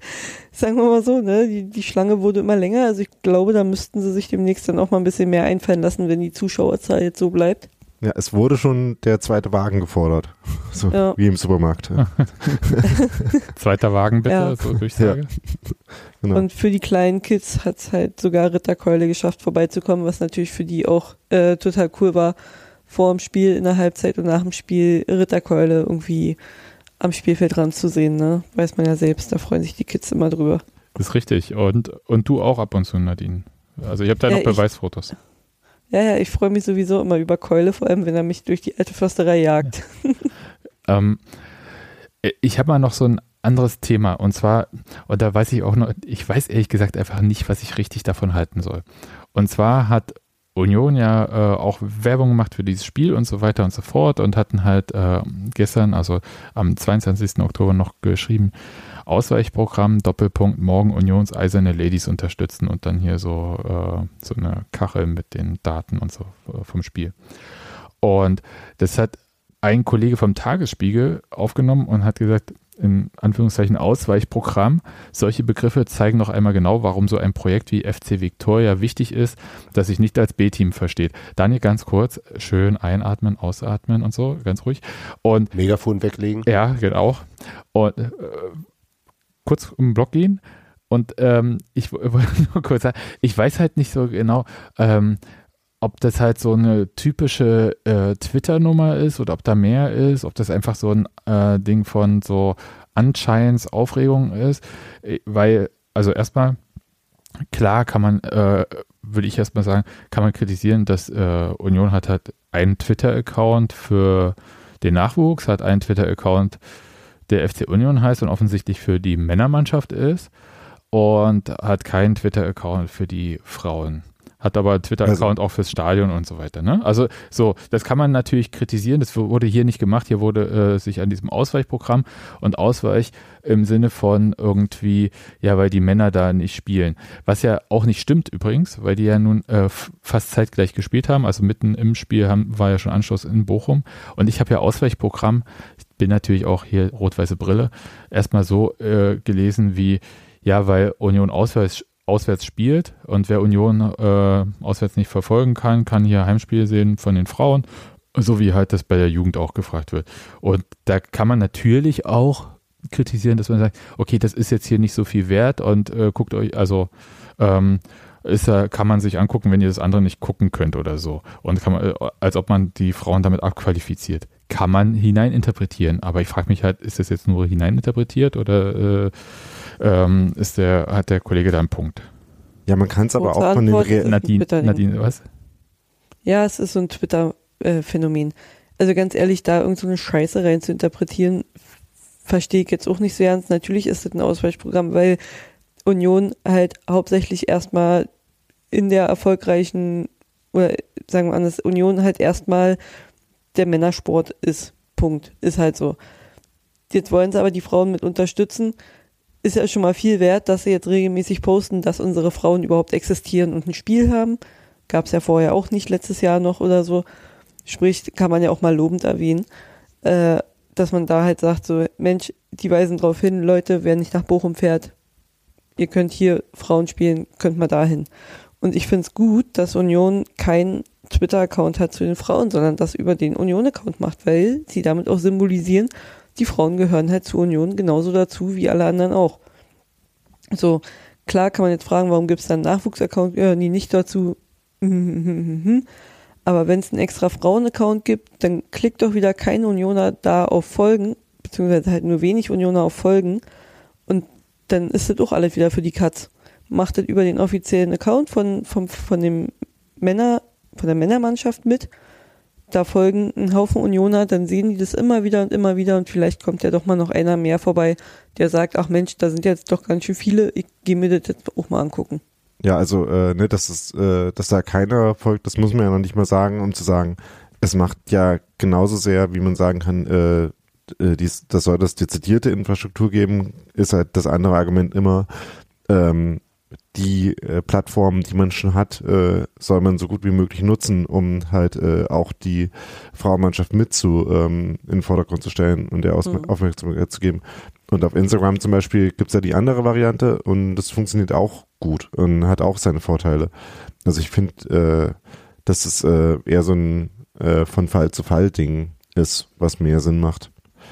Und ähm, ich meine, ne, so wie Nadine auch schon gesagt hat, also es gibt halt eine Realität, von der man ausgeht. Äh, und da finde ich es äh, es müßig, sich darüber aufzuregen.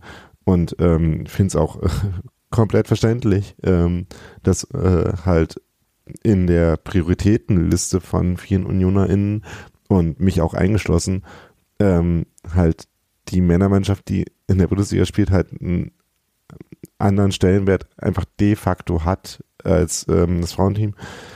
Also wie gesagt, das ist ja eine, einfach eine Tatsache, äh, ne? Und die quasi ignorieren, weiß nicht, ist auch ein bisschen wohlfeil oder so. Ja, Wohlfeil ist doch das erste Wort, was mir dazu einfällt, ehrlich gesagt, zu diesem ganzen Ding.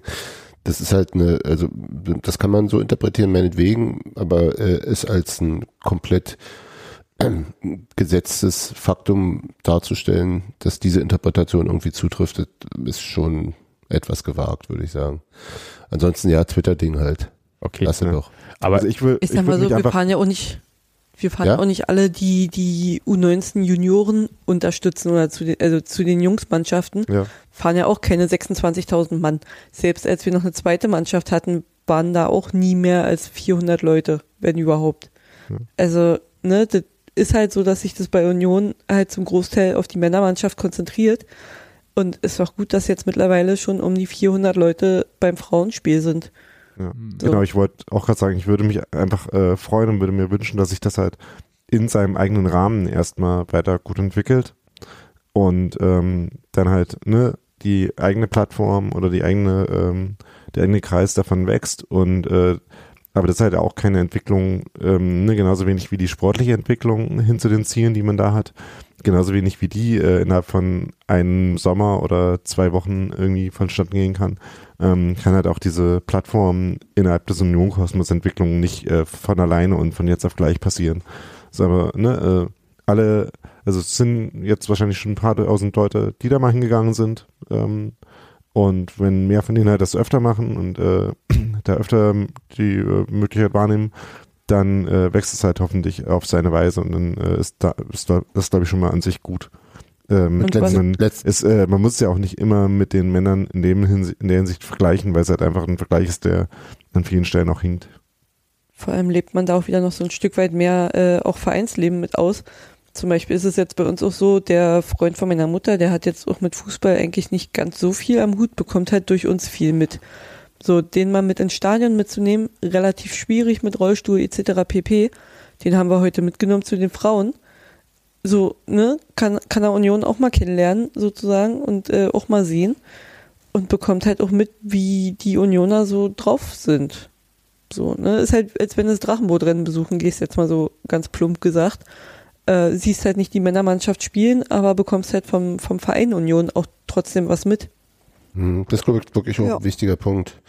Und man kann, glaube ich, auch tatsächlich irgendwie sagen, dass, dass, dass vielleicht solche Sachen wie Victoria, da kann man jetzt auch viele, also das kann man auch in, in einigen Aspekten auch durchaus äh, problematisch finden, sicherlich. Aber dass, dass es sozusagen die eine, eine, ein, ein Verein gibt, der sich rein auf den Frauenfußball fokussiert, dass das auch Vorteile hat und womöglich auch eine Entwicklung vorantreibt im Frauenfußball und in der Sichtbarkeit von Frauenfußball. Ähm, aber das eine schließt ja das andere, stand jetzt zumindest in der Regionalliga Nord noch nicht aus. Also Ja. Auch wenn Ähm, das ja nicht bei, bei Victoria in dem Sinne auch nicht der Fall ist, aber das ist ein anderes Thema. Ja, stimmt, das ja, ist ja auch nicht so. Fußballclub. ja, Welches Projekt Also die es die Struktur ist ja äh, komplizierter und müssen wir Ja. jetzt nicht ewig Ja, auseinandernehmen. ich Nein, also so, so man, das, das ist so. Ich, ich, genau, ich, deswegen, das, es ist halt Wohlfeil und äh, man, man, ich habe da, ich habe das Ding nicht gelesen, aber so von dem, was Sebastian jetzt kurz zitiert hat, äh, habe ich da nicht unbedingt den Eindruck, dass es tatsächlich um eine Weiterentwicklung geht, primär, sondern eher um so ein bisschen Empörungsquatsch. Ja. also, also erstmal, also Markus Hessemann, total okayer Typ, ja, möchte ich jetzt Ja, mal ganz kurz sagen. da ist er. Ähm, und äh, ich finde halt einfach, manchmal ist ja interessant, wie so Wahrnehmungen auch sind. Mhm. Und äh, deswegen äh, wollte ich das hier mal so ein bisschen zur Challenge stellen. Weil ich, das, was du gesagt hast, Hans-Martin, ist auch so ein Punkt, äh, der mich immer umtreibt, bei dem ich bis heute nicht weiß, ob er richtig oder falsch ist. Nämlich die, genau die Frage ist, äh, also wenn man sich prinzipiell über so Strategien für Frauenfußball Gedanken macht, ist ja die Frage, nutzt man die äh, Ressourcen und Infrastrukturen, die der Männerfußball hat, mit und akzeptiert, dass man eventuell oder, warte kurz, eventuell ist vielleicht das falsche Wort, sondern sehr wahrscheinlich immer auch vom Männerfußball klein gehalten wird? Oder, ähm, weil wir können noch mal kurz gerne nachzählen, wie viele äh, Frauen ähm, in den einzelnen Landesverbänden, im DFB und so weiter ähm, in Präsidien sitzen und wie viel aber eigentlich da Fußball spielen. Und wie viele Frauen auch in Clubs irgendwie das Sagen haben, die Männerfußballclubs de facto sind, auch wenn sie Frauenmannschaften unterhalten. Das, also das sind ja schon berechtigte äh, Fragen, die man da stellen kann. Und da kann man schon sagen, dass, äh, dass es eigentlich, wenn es darum geht, äh, Frauenfußball als was Selbstständiges zu etablieren, das vielleicht auch ein gangbarer Weg gewesen wäre. Und dann guckst du dir Turbine Mhm. Potsdam an und guckst dir die Frauen von Jena an und sagst dir, vielleicht aber auch nicht. Genau, und das, äh, also die Realität, also auch die Realität der Ja. äh, Bundesliga der Frauen ähm, und auch die Realität der Entwicklung der vergangenen Jahre sagt es halt eigentlich das Gegenteil. Ähm, also dieses Gegenteil findet statt. Ob das jetzt besser ist oder nicht, ist natürlich eine andere Frage, aber der Trend aktuell ist ja wieder äh, komplett hin, beziehungsweise zur Übernahme von äh, Frauenfußballvereinen durch bis dato Männerfußballvereine, bei denen ja nirgendwo steht, dass sie Männerfußballvereine sind. Ja, das ist ja auch, auch bei Union steht ja nicht erst der MFCU, ja, Männerfußballclub Union Berlin, sondern äh, das ist ja, da steht immer noch Fußballclub und ich finde es auch okay, ähm, dass äh, da immer drauf gepocht wurde, dass äh, die Frauen da auch äh, irgendwie sichtbar werden. Und die gehen jetzt ihren Weg. Und ich bin auch völlig bei euch, dass man nach ein paar Spieltagen mal ein bisschen auch so die Kirche im Dorf lassen sollte. Und erstmal, lasst das erstmal entwickeln, lasst mal dieses Jahr spielen, dann weil von den paar Spieltagen, auch jetzt äh, von diesem Highlight-Spiel gegen Türkisburg, ist cool, äh, dass da so ähm, Höhen gibt und dass sich die Zuschauerzahlen entwickeln. Aber es wird halt auch die traurigen Novembernachmittage geben. Ähm, In Stoke. genau, wenn, wenn Ja. Union gegen Stoke äh, U23 spielt. aber halt auch die, äh, aber halt auch die, ähm, wo äh, diese WM stattfindet, ähm, aber der Frauenfußball halt auch noch äh, spielt und wo man ja da hingehen kann. Das finde ich ehrlich Oder- gesagt fantastisch. Oder wo dann halt vielleicht auch Spiele in der alten Versailles auch wirklich stattfinden können. Und Ja. Weshalb ich vorhin gesagt habe, anscheinend Sachen ist halt, dass halt äh, bei manchen Sachen von Weitem so drauf geguckt wird und dann wird halt irgendein Wort rausgenommen. Das finde ich nicht ganz korrekt, aber man kann trotzdem mal nachfragen, ob das halt, ähm, ob da nicht trotzdem was dahinter steht und äh, Mhm. ob man daran nicht was kritisieren kann oder nicht kritisieren kann, ob Mhm. was korrekt läuft oder nicht. Äh, deswegen fand ich diesen Tweet eigentlich doch interessant.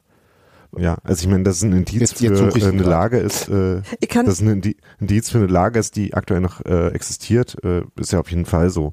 ich kann äh, sagen, dass mir das zum Beispiel im letzten Sommer, als wir alle so gedanklich noch in der Saison waren und alles noch so schön war und wir alle noch sehr viel mit Kichern beschäftigt waren und dann irgendwie äh, relativ wie, wie die Hühner ins Stadion gegangen sind, als die, als die, als die Nachwuchsfrauen gegen ähm, Frankfurt gespielt haben.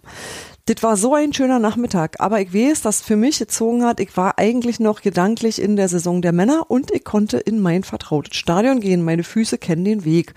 Und ähm, das war für mich gar nicht äh, wie ein Dranhängen oder so ein, ihr habt doch eh nichts Besseres zu tun, sondern tatsächlich äh, geht doch mal zum Frauenfußballspiel und hier ist gerade, hier hat sich gerade eine Tür aufgemacht. So, wisst ihr? Also für mich war das gar nicht Negatives, sondern tatsächlich eher so was, was mir sonst wahrscheinlich durch die Lappen gegangen wäre. Und dadurch, dass das aber über den ähm, Union-Account kam, über den Hauptaccount, ist es überhaupt wahrscheinlich erst in meiner Timeline gelandet. Und klar, wir haben uns natürlich auch drüber unterhalten und so. Aber das war mir dadurch präsent, dass genau diese Kanäle genutzt wurden und dass äh, bei mir auch tatsächlich gerade im Kopf diese Kapazitäten frei waren. Und das empfinde ich nicht als Lückenfüller oder als irgendwas, sondern das war so, das hat so gut gepasst und das war so ein sachdienlicher Hinweis und ich hatte einfach einen richtig schönen Tag so. Und äh, ja, ich brauchte das noch, dass mich da auch gelegentlich mal jemand vielleicht hinschubst oder so. Und zwar einfach auch deshalb, weil ja Union die Männermannschaft nur dringend in drei Wettbewerben spielen muss und ich schon da manchmal äh, sage, bringt mich an körperliche Grenzen und ich spiele noch nicht mal. Und ähm, da finde ich es dann schon schön, wenn, wenn die irgendwie mir dazu sagen, ja, ist ein Auswärtsspiel und wenn es jetzt gerade nicht geht, mach doch in Berlin. So, finde ich gut. Also für mich ist das Service an der richtigen Stelle, den ich dankend annehme übrigens auch.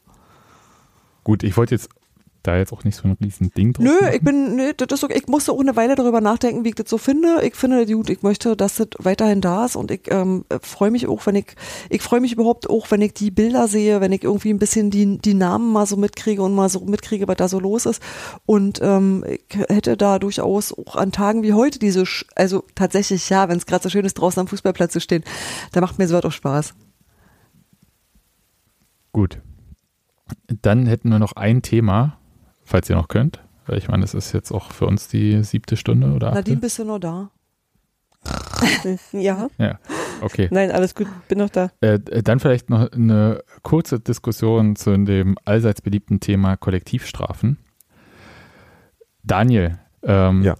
du kannst jetzt kurz das Impulsreferat halten. Was bisher Also geschah? Ich habe mal ein, äh, okay, was bisher geschah, ist noch ein anderes, äh, gut, dann fange ich da an. Sorry, ich, dachte, ich war jetzt schon äh, gedanklich an einer anderen Stelle. Also, was bisher geschah, war der Quatsch und die Scheiße, die in, in Malmö passiert ist. Ähm, das haben wir ja äh, schon besprochen. Äh, Kurzfassung äh, aus dem Union-Blocks sind, ähm, soweit man das sehen kann, ähm, ohne irgendeinen Anlass, ähm, Raketen aufs Feld und auch in die angrenzenden Blöcke geschossen wurden. Also letzteres zumindest eine, aufs Feld ungefähr zwei oder drei ähm, beim Spiel in Malmö. Und ähm, es ist auch ein Böller aufs Feld geflogen, der sehr laut war und sehr ähm, erschütternd. Und bei dem bis jetzt immer noch nicht so komplett geklärt ist, ob der nun von uns war, aber ähm, soweit ich es aktuell einschätzen kann, äh, wahrscheinlich auch das. Also ähm, jedenfalls ist das so das äh, äh, Phänomen, was im Raum stand und äh, wo wir jetzt die letzten Wochen äh, wussten, ähm, dass es da eine Strafe von der UEFA für geben wird und äh, wo sich dann jetzt rausgestellt hat, ähm, dass die UEFA dafür eine Blocksperre ähm, für Union ausspricht, auch äh, für das nächste Auswärtsspiel. Auch das war jetzt soweit noch nicht überraschend, sondern konnte man sich schon so ein Stück weit denken, ähm, was wahrscheinlich äh, ähm, allen eher noch so unklar war, war, würde das als ähm, ähm, aktuelle, akute ähm, Sperre ausgesprochen werden oder auf Bewährung. Und stellte sich raus, ähm, vorgestern äh, wurde es, glaube ich, dann veröffentlicht, das Urteil von der UEFA vom Appeals Body des UEFA Disciplinary Committee oder wie auch immer das heißt. Ähm, wir sagen äh, nicht äh, appellierbar. Ähm, ist nicht zur Bewährung, sondern Union darf für das Spiel in Belgien bei äh, Union Saint-Gilloise in Leuven keine Karten für den Auswärtsblock verkaufen. Gut. Also das ist die Kurzform. Wie gesagt, Berufung, hast du ja gerade gesagt, war, äh, war nicht möglich, weil es schon von dem Teil kam. Oder ob vielleicht wurde schon Berufung eingelegt und äh, so weiter und so fort, wie auch immer. Und das bedeutet aber jetzt effektiv. Ich versuche es mal kurz, so erstmal die Bedeutung für die Leute, die nach Löwen fahren wollen. Ist ja, äh, sie, äh, sie können jetzt über Union kein Ticket bekommen. Sekunde, ich muss mal ganz schnell hier Strom an meinen Rechner machen, den habe ich vergessen. Sekunde. Ei, ei, ei, ei, ei, Ich dachte, du äh, musst ein Strommann-Argument äh, Genau. machen. Rate, wem ich vorhin gesagt habe, hier liegt übrigens in dieser Ecke dein Ladegerät. Brauchst du es vielleicht? Nein, ich brauche das nicht. Oh, Wenn das, wenn sowas schon im Podcastleiter passiert, Junge, Junge, Junge, Junge. Aber dafür hat ja heute das Internet bei Daniel funktioniert, also irgendwas muss ja immer sein. genau. Ich würde auch hier nochmal sagen, äh, ich glaube, das habe ich anders patzig gesagt. ähm, Ah. Andras Spatschik. Ja, naja, das Ding ist, dass du jetzt deshalb, weil ich dir vorhin gesagt habe, wusstest, wo es liegt. also, jedenfalls, äh, ich ignoriere das einfach. Ähm, was bedeutet das jetzt für, so für Union-Fans? Das heißt ja, dass man jetzt keine Auswärtskarten über Union kaufen darf. Muss man aber natürlich jetzt fairerweise sagen, es wären ja auch nur um die 500 gewesen. Und wir wissen ja, wie das so ist mit wenigen äh, Auswärtskarten. Das war ja auch äh, Teil des äh, Zorns, kommen wir später vielleicht nochmal drauf. Äh, Malmö, die ähm, kriegen dann nicht so viele, wie Karten wollen. Ja, also Malmö hatte ja gesagt, 12.000 Leute bei Union hätten sich in die Verlosung äh, eingetragen für diese Malmö-Karten. Und ich würde jetzt sagen, vielleicht wollen nicht 12.000 nach Malmö, äh, aber vielleicht wollten 4.000 hin. Und Damit meinst du Leuven. Nee, nee, schon Malmö. Ach so. und, äh, und das wäre jetzt wahrscheinlich auch so die Zahl, die ich dann für Löwen auch äh, rechnen würde.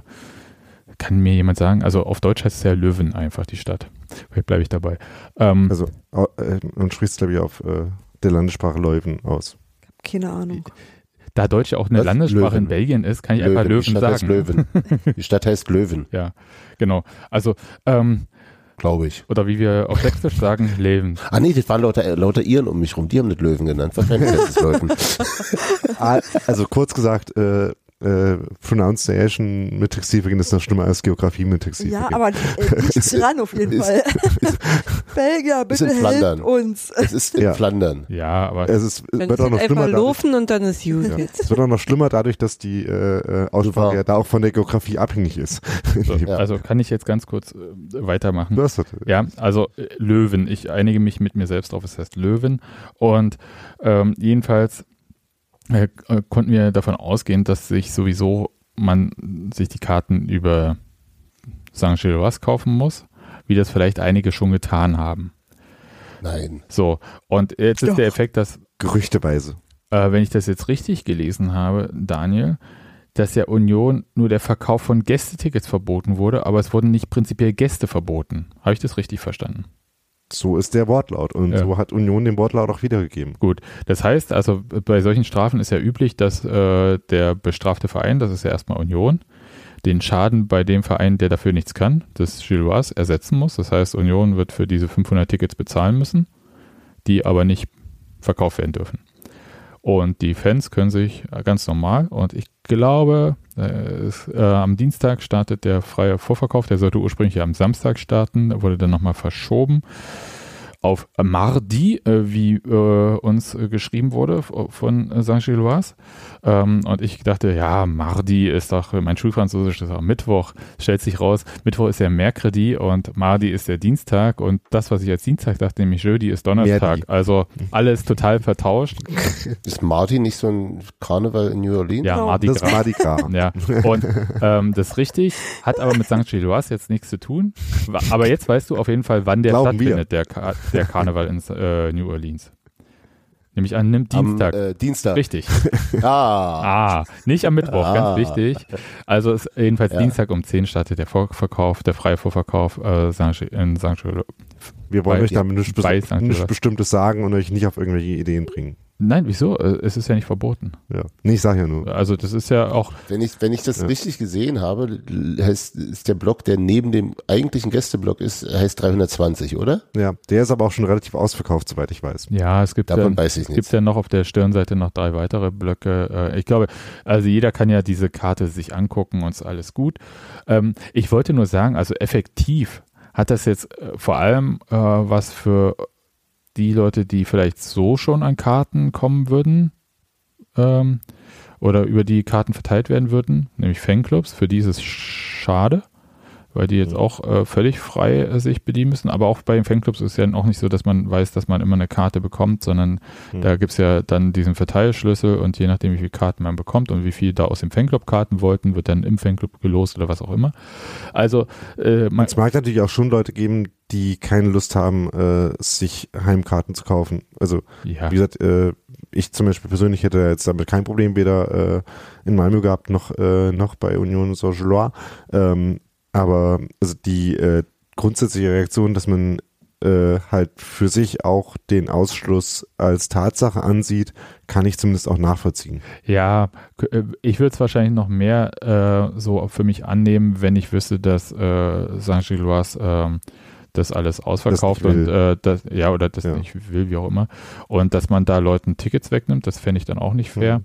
Aber so würde ich sagen, also da habe ich jetzt überhaupt kein Problem damit. Und Also deren erst, äh, deren in Heimspiel bis jetzt waren auch nicht ausverkauft, Ja. genauso wenig wie bei Malmö. richtig, aber im Gegensatz ähm, Aber ohne die Begleitumstände. Ja. Ja, wollte gerade sagen. So, aber das ist jetzt erstmal ja nur so der ähm, Teil, wo man sagen würde, okay, ähm, das sind jetzt so die Auswirkungen. Ich würde sagen, die sind halt spürbar, aber minimal für Union. Ich weiß jetzt nicht, wie das ist mit der Szene, wie die jetzt und ob sie und so weiter und so fort. ist eine andere Sache. Dazu werden die sich wahrscheinlich auch mal äußern bei Gelegenheit. Was ich aber noch für mich so mitnehme, und das hattest du ja auch gesagt, Daniel, ich glaube, bei Union hat man schon mit einer anderen Art Strafe gerechnet, nämlich mit der Bewährungsstrafe. Und da hat man sich doch vielleicht ein bisschen verkalkuliert, oder? Also ich äh, verkalkuliert würde ja heißen, dass man es dann von jetzt irgendwelche Entscheidungen oder ähm, Einstellungen abhängig gemacht hätte oder dass man das irgendwie in Kauf genommen hätte. Beides ist ja nicht der Fall, vermutlich. Ähm, also jedenfalls nicht, dass ich äh, es absehen könnte.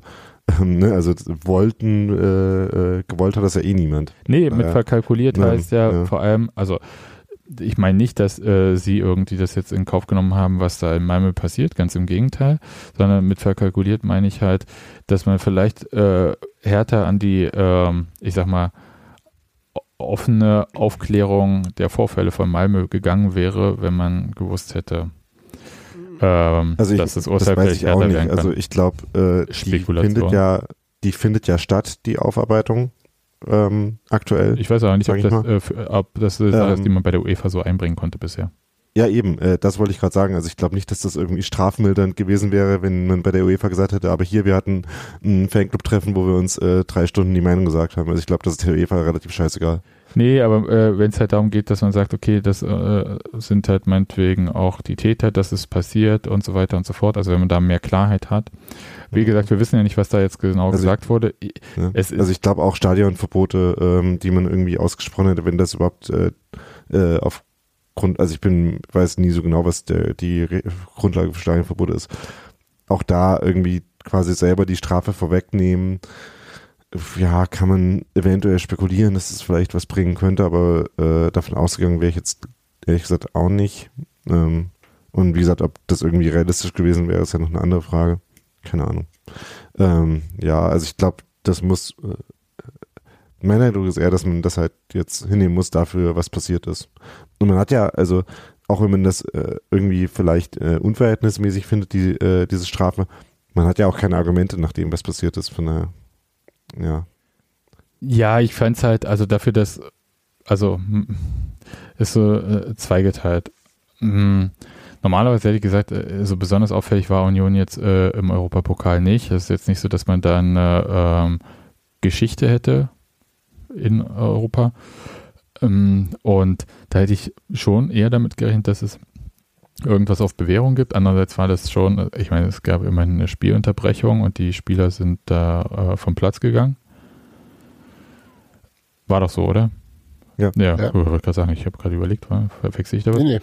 Andererseits muss man natürlich auch sagen, gab es schon halt auch ähm, so den äh, Vorfall in Braga. Also ich muss man ja schon sagen, ich meine, die haben da auch Sitze rausgerissen und angezündet und ähm, da auch in Malmö wurden wieder Sitze rausgerissen. Das ist jetzt, das fällt für mich nicht mehr unter irgendwie so normalem Fanverhalten oder so. Oder besonders heiße Anfeuerung. Der Einzige, der Sitze hochhalten darf, ist David Alaba. Ja, und, ähm, und auch der nimmt einen Klappstuhl dafür. Also das irgendwie, nee, ich weiß, ich weiß nicht, ich, ich, einerseits verstehe ich, wenn du sagst, das ist halt die Strafe halt für das, was da passiert ist und andererseits sagt irgendwas in mir, naja, ist vielleicht auch ganz schön krass und das nächste, dritte in mir sagt halt, dafür ist die Geldstrafe nicht so hoch wie befürchtet. Also die hatte ich deutlich höher. oder wie die von Malmö. Äh, wie viel hat Malmö bekommen? Ich glaube, ein bisschen über 70.000 zusammengerechnet. Hm. Mit allein schon 20.000 für provokative Banner. Ich dachte zuerst, sie meinten damit härter, ich aber offensichtlich hatten die auch irgendwie äh, UEFA gleich Mafia oder so. Ich, wahrscheinlich war das, das also das Ja. ist wahrscheinlich allein schon 100.000 wert eigentlich.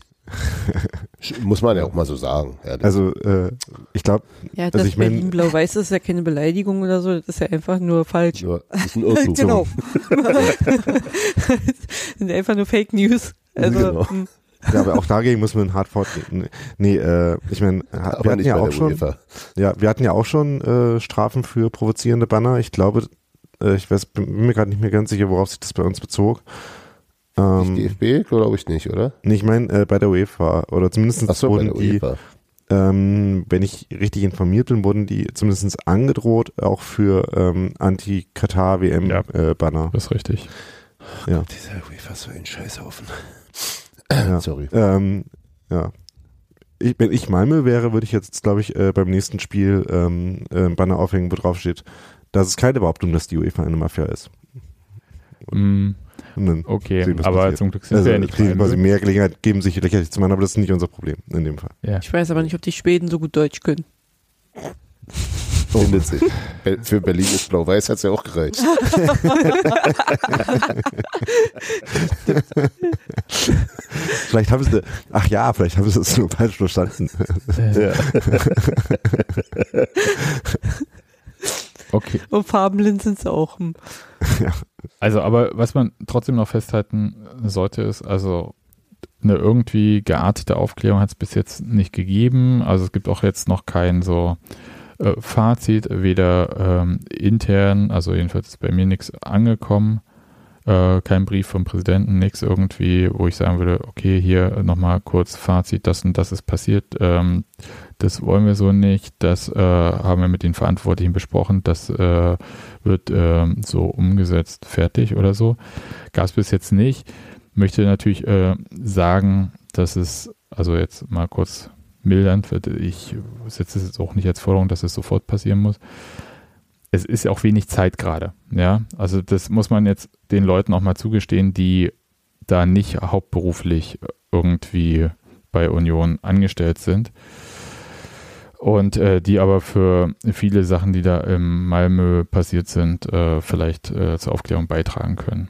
Und äh, dass es, glaube ich, mit, äh, schon Konsens ist, dass da irgendwas trotzdem nochmal so ein Fazit rauskommen muss und dass man eventuell sich nochmal mehr als nur eine Meinung sagt und vielleicht auch auf mehr als nur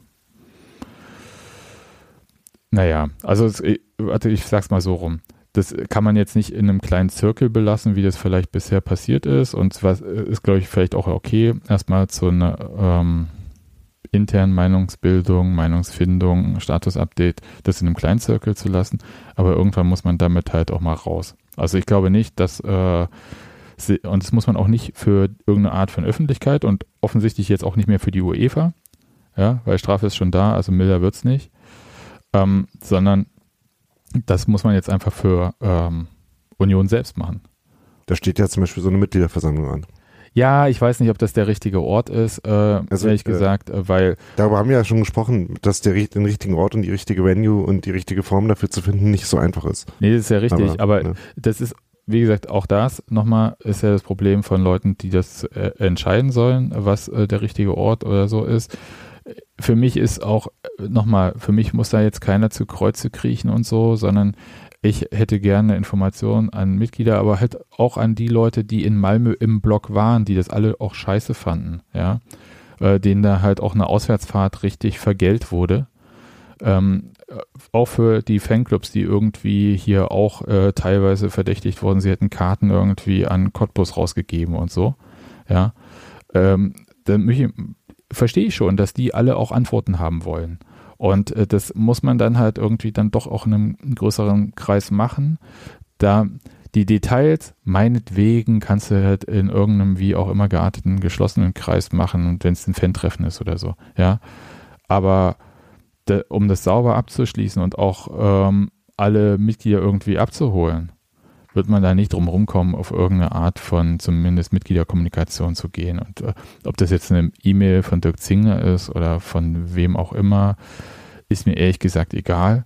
Aber ich glaube schon und äh, dass es auch in der Fanszene so ein bisschen brodelt, in dem Sinne, dass äh, da auch Antworten gefordert werden. Und ich glaube nicht, dass man das in einem Minikreis äh, abfrühstücken wird. Hm. Oder sollte. Ja, was man sollte, ich, ich glaube einfach, das Bedürfnis ist jetzt größer, als äh, wie das vielleicht äh, manchmal wahrgenommen wird. Und es gibt aber auch eine Sache, die mich so ein bisschen irritiert. Ähm, und das ist nämlich, wie halt so aus so einem Fehlverhalten, Fehlern, wie jetzt Malmö, so generelle Schlüsse gezogen werden. Wir hatten in ein ähnliches Thema im Podcast, glaube ich, auch schon.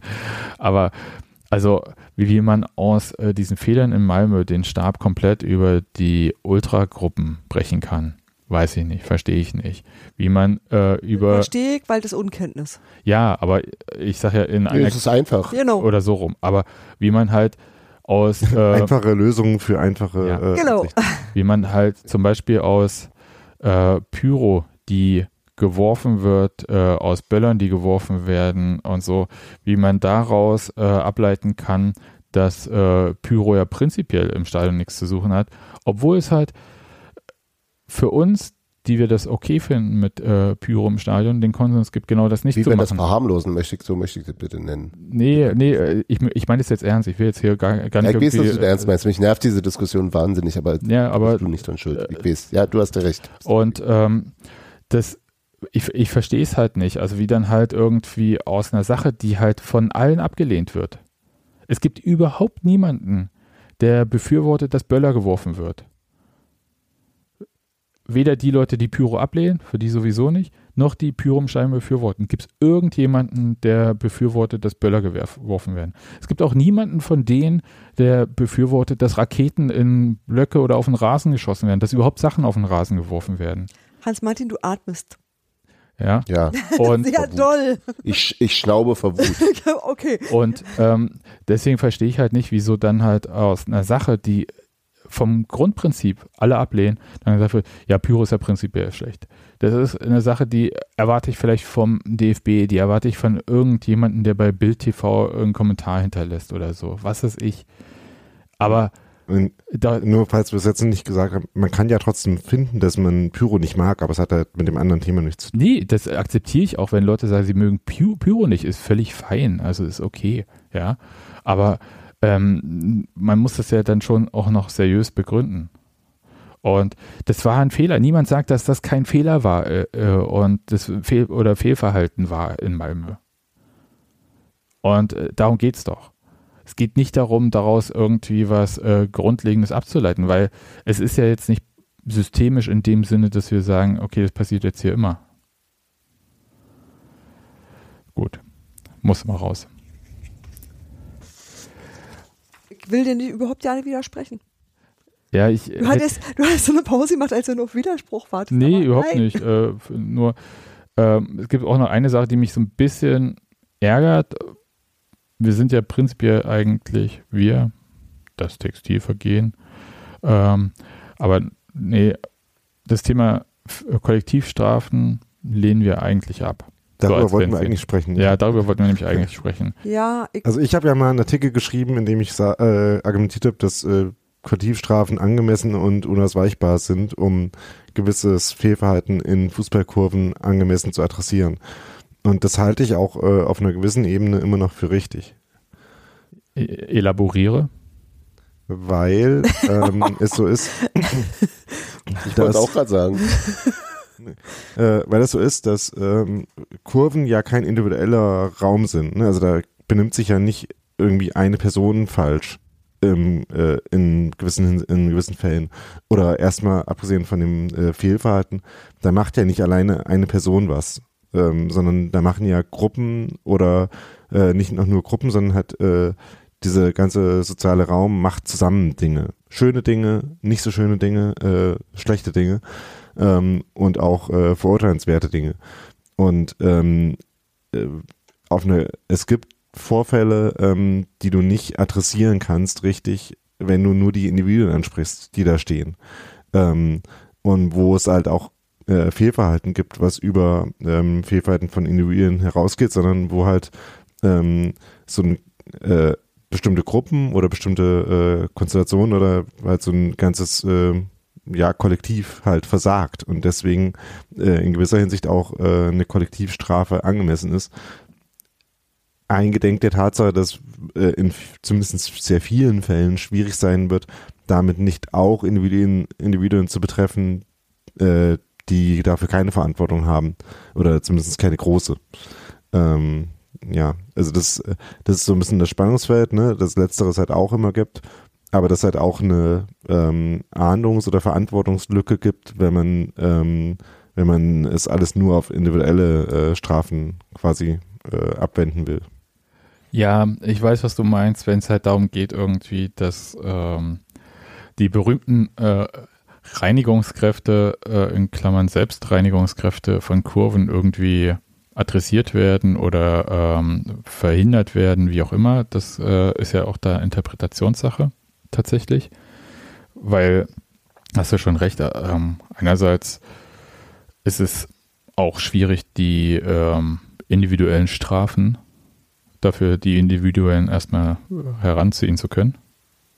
Das ist, glaube ich, Ja, das ist noch der praktische Aspekt, ne? Ja. Dass, äh, äh, wenn man die halt nicht feststellen kann, dann folgt daraus äh, ja erstmal dann gar keine Strafe, was halt auch äh, Ja. unter Umständen unangemessen ist. Aber was für mich halt so ein ähm, tatsächlich absolut negativer Effekt von Kollektivstrafen ist und einfach aus der Tatsache heraus, du hast es selber gesagt, dass da Leute getroffen werden, die A, ähm, keine Verantwortung dafür tragen oder B, und das ist für mich dann auch das Entscheidende, auch keinen Einfluss auf dieses Kollektiv nehmen können. Hm. Zum Beispiel, können wir jetzt äh, festhalten, also dieses ähm, bei dem Ticketverkauf äh, an Gäste werden ja nun offensichtlich Leute getroffen, die vielleicht auch gar nicht in Malmö waren. ja, Eben, also Leute, die nicht in Malmö waren, können jetzt nicht nach, nach Leuven. ja. Geil. Also das ist ja, also das Aber auch, auch das heißt halt nicht äh, grundsätzlich, äh, selbst das heißt nicht, dass du nicht auch dafür verantwortlich sein kannst, ne? nur dass du nicht da warst. Ne? Also ähm, in gewisser Hinsicht, wenn, also naja, Äh, also, jetzt mal unabhängig davon, ob das jetzt, äh, ähm, wie das jetzt genau auf die äh, konkrete Situation passt. Aber wenn du halt ein Teil von einer Fanszene bist, ähm, die sich so verhält, dass sowas wie in Malmö passieren kann, dann kann es halt auch trotzdem, auch wenn du da jetzt zum Beispiel nicht vor Ort warst, angemessen sein, dass deine ganze Fanszene ähm, halt daraus Konsequenzen zu tragen hat.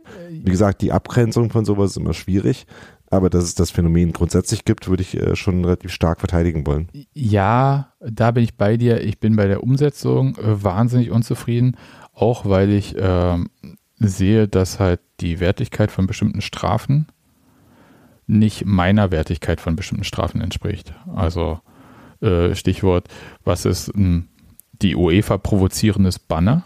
Ja, weil Mhm. von, ich weiß nicht, äh, wer sich von Boykott Katar provoziert fühlt. Äh, und ich wusste auch nicht, dass die UEFA provoziert werden kann. Ähm, äh, weil äh, meines Wissens ist die ja auch keine Person. Aber vielleicht gibt es da halt in Nyon ähm, da ja noch so einen Keller, wo die UEFA gehalten wird und wenn die erstmal freigelassen wird. Die freien Kräfte der UEFA. Nein, aber ähm, was ich aber wirklich äh, tatsächlich äh, schlimm finde an Kollektivstrafen, ist halt tatsächlich dieser Punkt, dass äh, über diesen Effekt, dass halt Leute getroffen werden, die keine Verantwortung tragen oder keinen Einfluss nehmen können. Und das Letztere ist halte ich für sehr wichtig, weil es einfach bei bestimmten Clubs in bestimmten Größen überhaupt nicht möglich ist, wenn du nicht in einem bestimmten Teil des Stadions bist, da auch großartig Einfluss zu nehmen. Äh, Nochmal, Ja, das, auch, das, auch weil die sozialen Gefüge da ja komplizierter sind und halt nicht alle ähm, ja, die Möglichkeit haben, die Gruppen, die vielleicht für sowas verantwortlich sind, zu beeinflussen. richtig. Und wie gesagt, weil dann halt wieder die Strafen zielgerichtet genug zu machen, auch wieder schwierig ist. Ja, ja. So. Und ähm, was aber dann halt durch dieses, diesen Effekt, ja, passiert, dass man halt Leute trifft, die, äh, egal welche Argumentation man jetzt da herangeht, die sich selbst aber für unschuldig halten. Ja, ich zum Beispiel halte mich für wahnsinnig unschuldig, was äh, diese Malmö-Sachen betrifft. Und äh, ich würde sagen, gibt es einige bei Union, die sich auch wahnsinnig unschuldig dafür fühlen und sagen, Alter, und jetzt irgendwie äh, Löwen das so, aber andererseits, wie gesagt, das haben wir vorne ja schon ausgeführt, ist die Strafe jetzt nicht so dramatisch, weil man sich ja Karten noch besorgen kann. Aber es führt halt zu einer Art von entweder Polarisierung in der Fanszene, das hatte ich ja vorhin schon gesagt, dieses, äh, die scheiß Ultras und so, Idioten oder was auch immer da für Worte fallen, wo ich auch sage, so, hm, kann man sich nochmal so die ganze Situation angucken. Ja, war falsch. Ja, bitte sachlich hier jetzt mal kurz. Äh, Aufklärung ist so ähm, noch nicht passiert. Kann man alles sagen, ja. Ich frage mich immer, äh, was, warum man gleich zu solch drastischen Worten dann äh, greifen muss. Und was halt äh, in Bezug auf diesen Verband, der solche Urteile spricht, dann passiert, das kennen wir auch. Wir kennen es nämlich vom DFB, der es ja mit den Kollektivstrafen ja sehr ausführlich geübt hatte und dann halt ähm, auch das Echo entsprechend bekommen hat, nämlich eine komplette Solidarisierung. Also, weil ich glaube schon, dass dieses Thema mit diesen Kollektivstrafen schon auch war, Fanszenen zu spalten. Und zumindest dem DFB ist es nicht über die Maßen gelungen.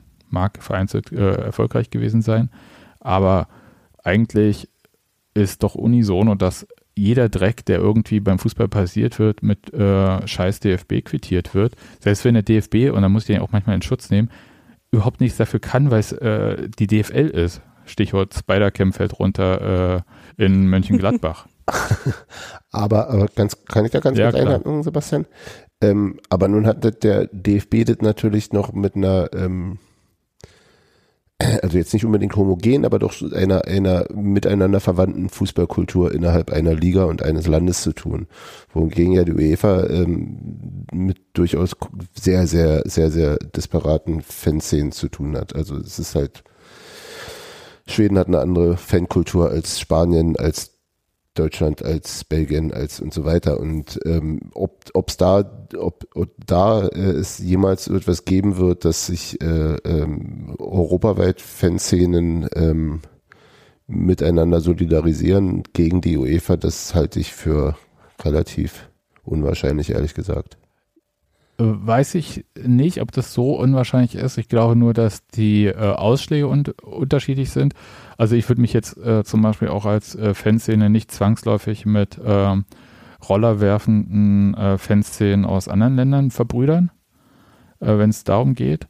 Aber ich glaube schon, dass halt sowas wie diese Football Supporters Europe, die es ja auch geschafft haben, jetzt, äh, diese Stehplatznummer ein bisschen umzusetzen, Mhm. ähm, dass es da schon Aspekte gibt. Aber du wirst recht haben, also dieses, äh, dass äh, ganz Europa aufsteht und schreit, äh, scheiß UEFA, vielleicht nicht. Äh, zumindest nicht auf Deutsch.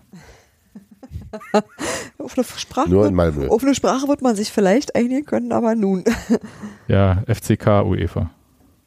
Wahrscheinlich. genau. Das dauert, glaube ich, wieder noch, bis Kaiserslautern europäisch spielt. Stimmt.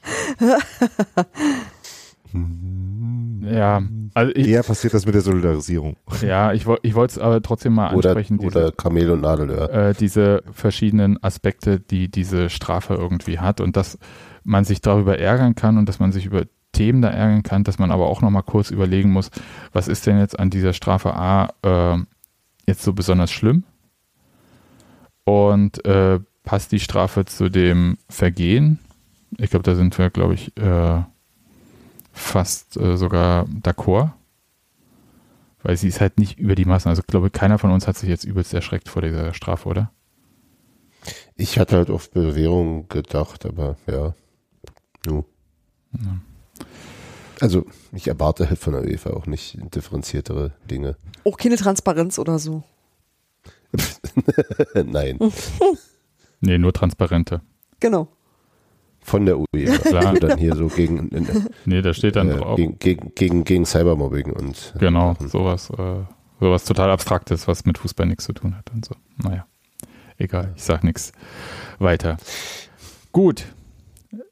Nadine, Mhm. ich glaube, ich habe dich schon leicht gähnen gehört. Ja, aber das war vor zwei Stunden. Bin jetzt wieder wach. Okay. Das, das war einer der Kater. Ich, ich wollte einfach sagen, ähm, dann machen wir doch vielleicht jetzt Schluss und hören uns. Wir sehen uns hoffentlich gegen Braga im Stadion. Wow, ich setze alles daran. und hören uns spätestens nach dem Bundesligaspiel der Männer. Daniel, ich habe den Ball aufgenommen vom ganz am Anfang gegen Mönchengladbach. Und sag bis dahin, ciao. Tschüss. Tschüss. Tschüss.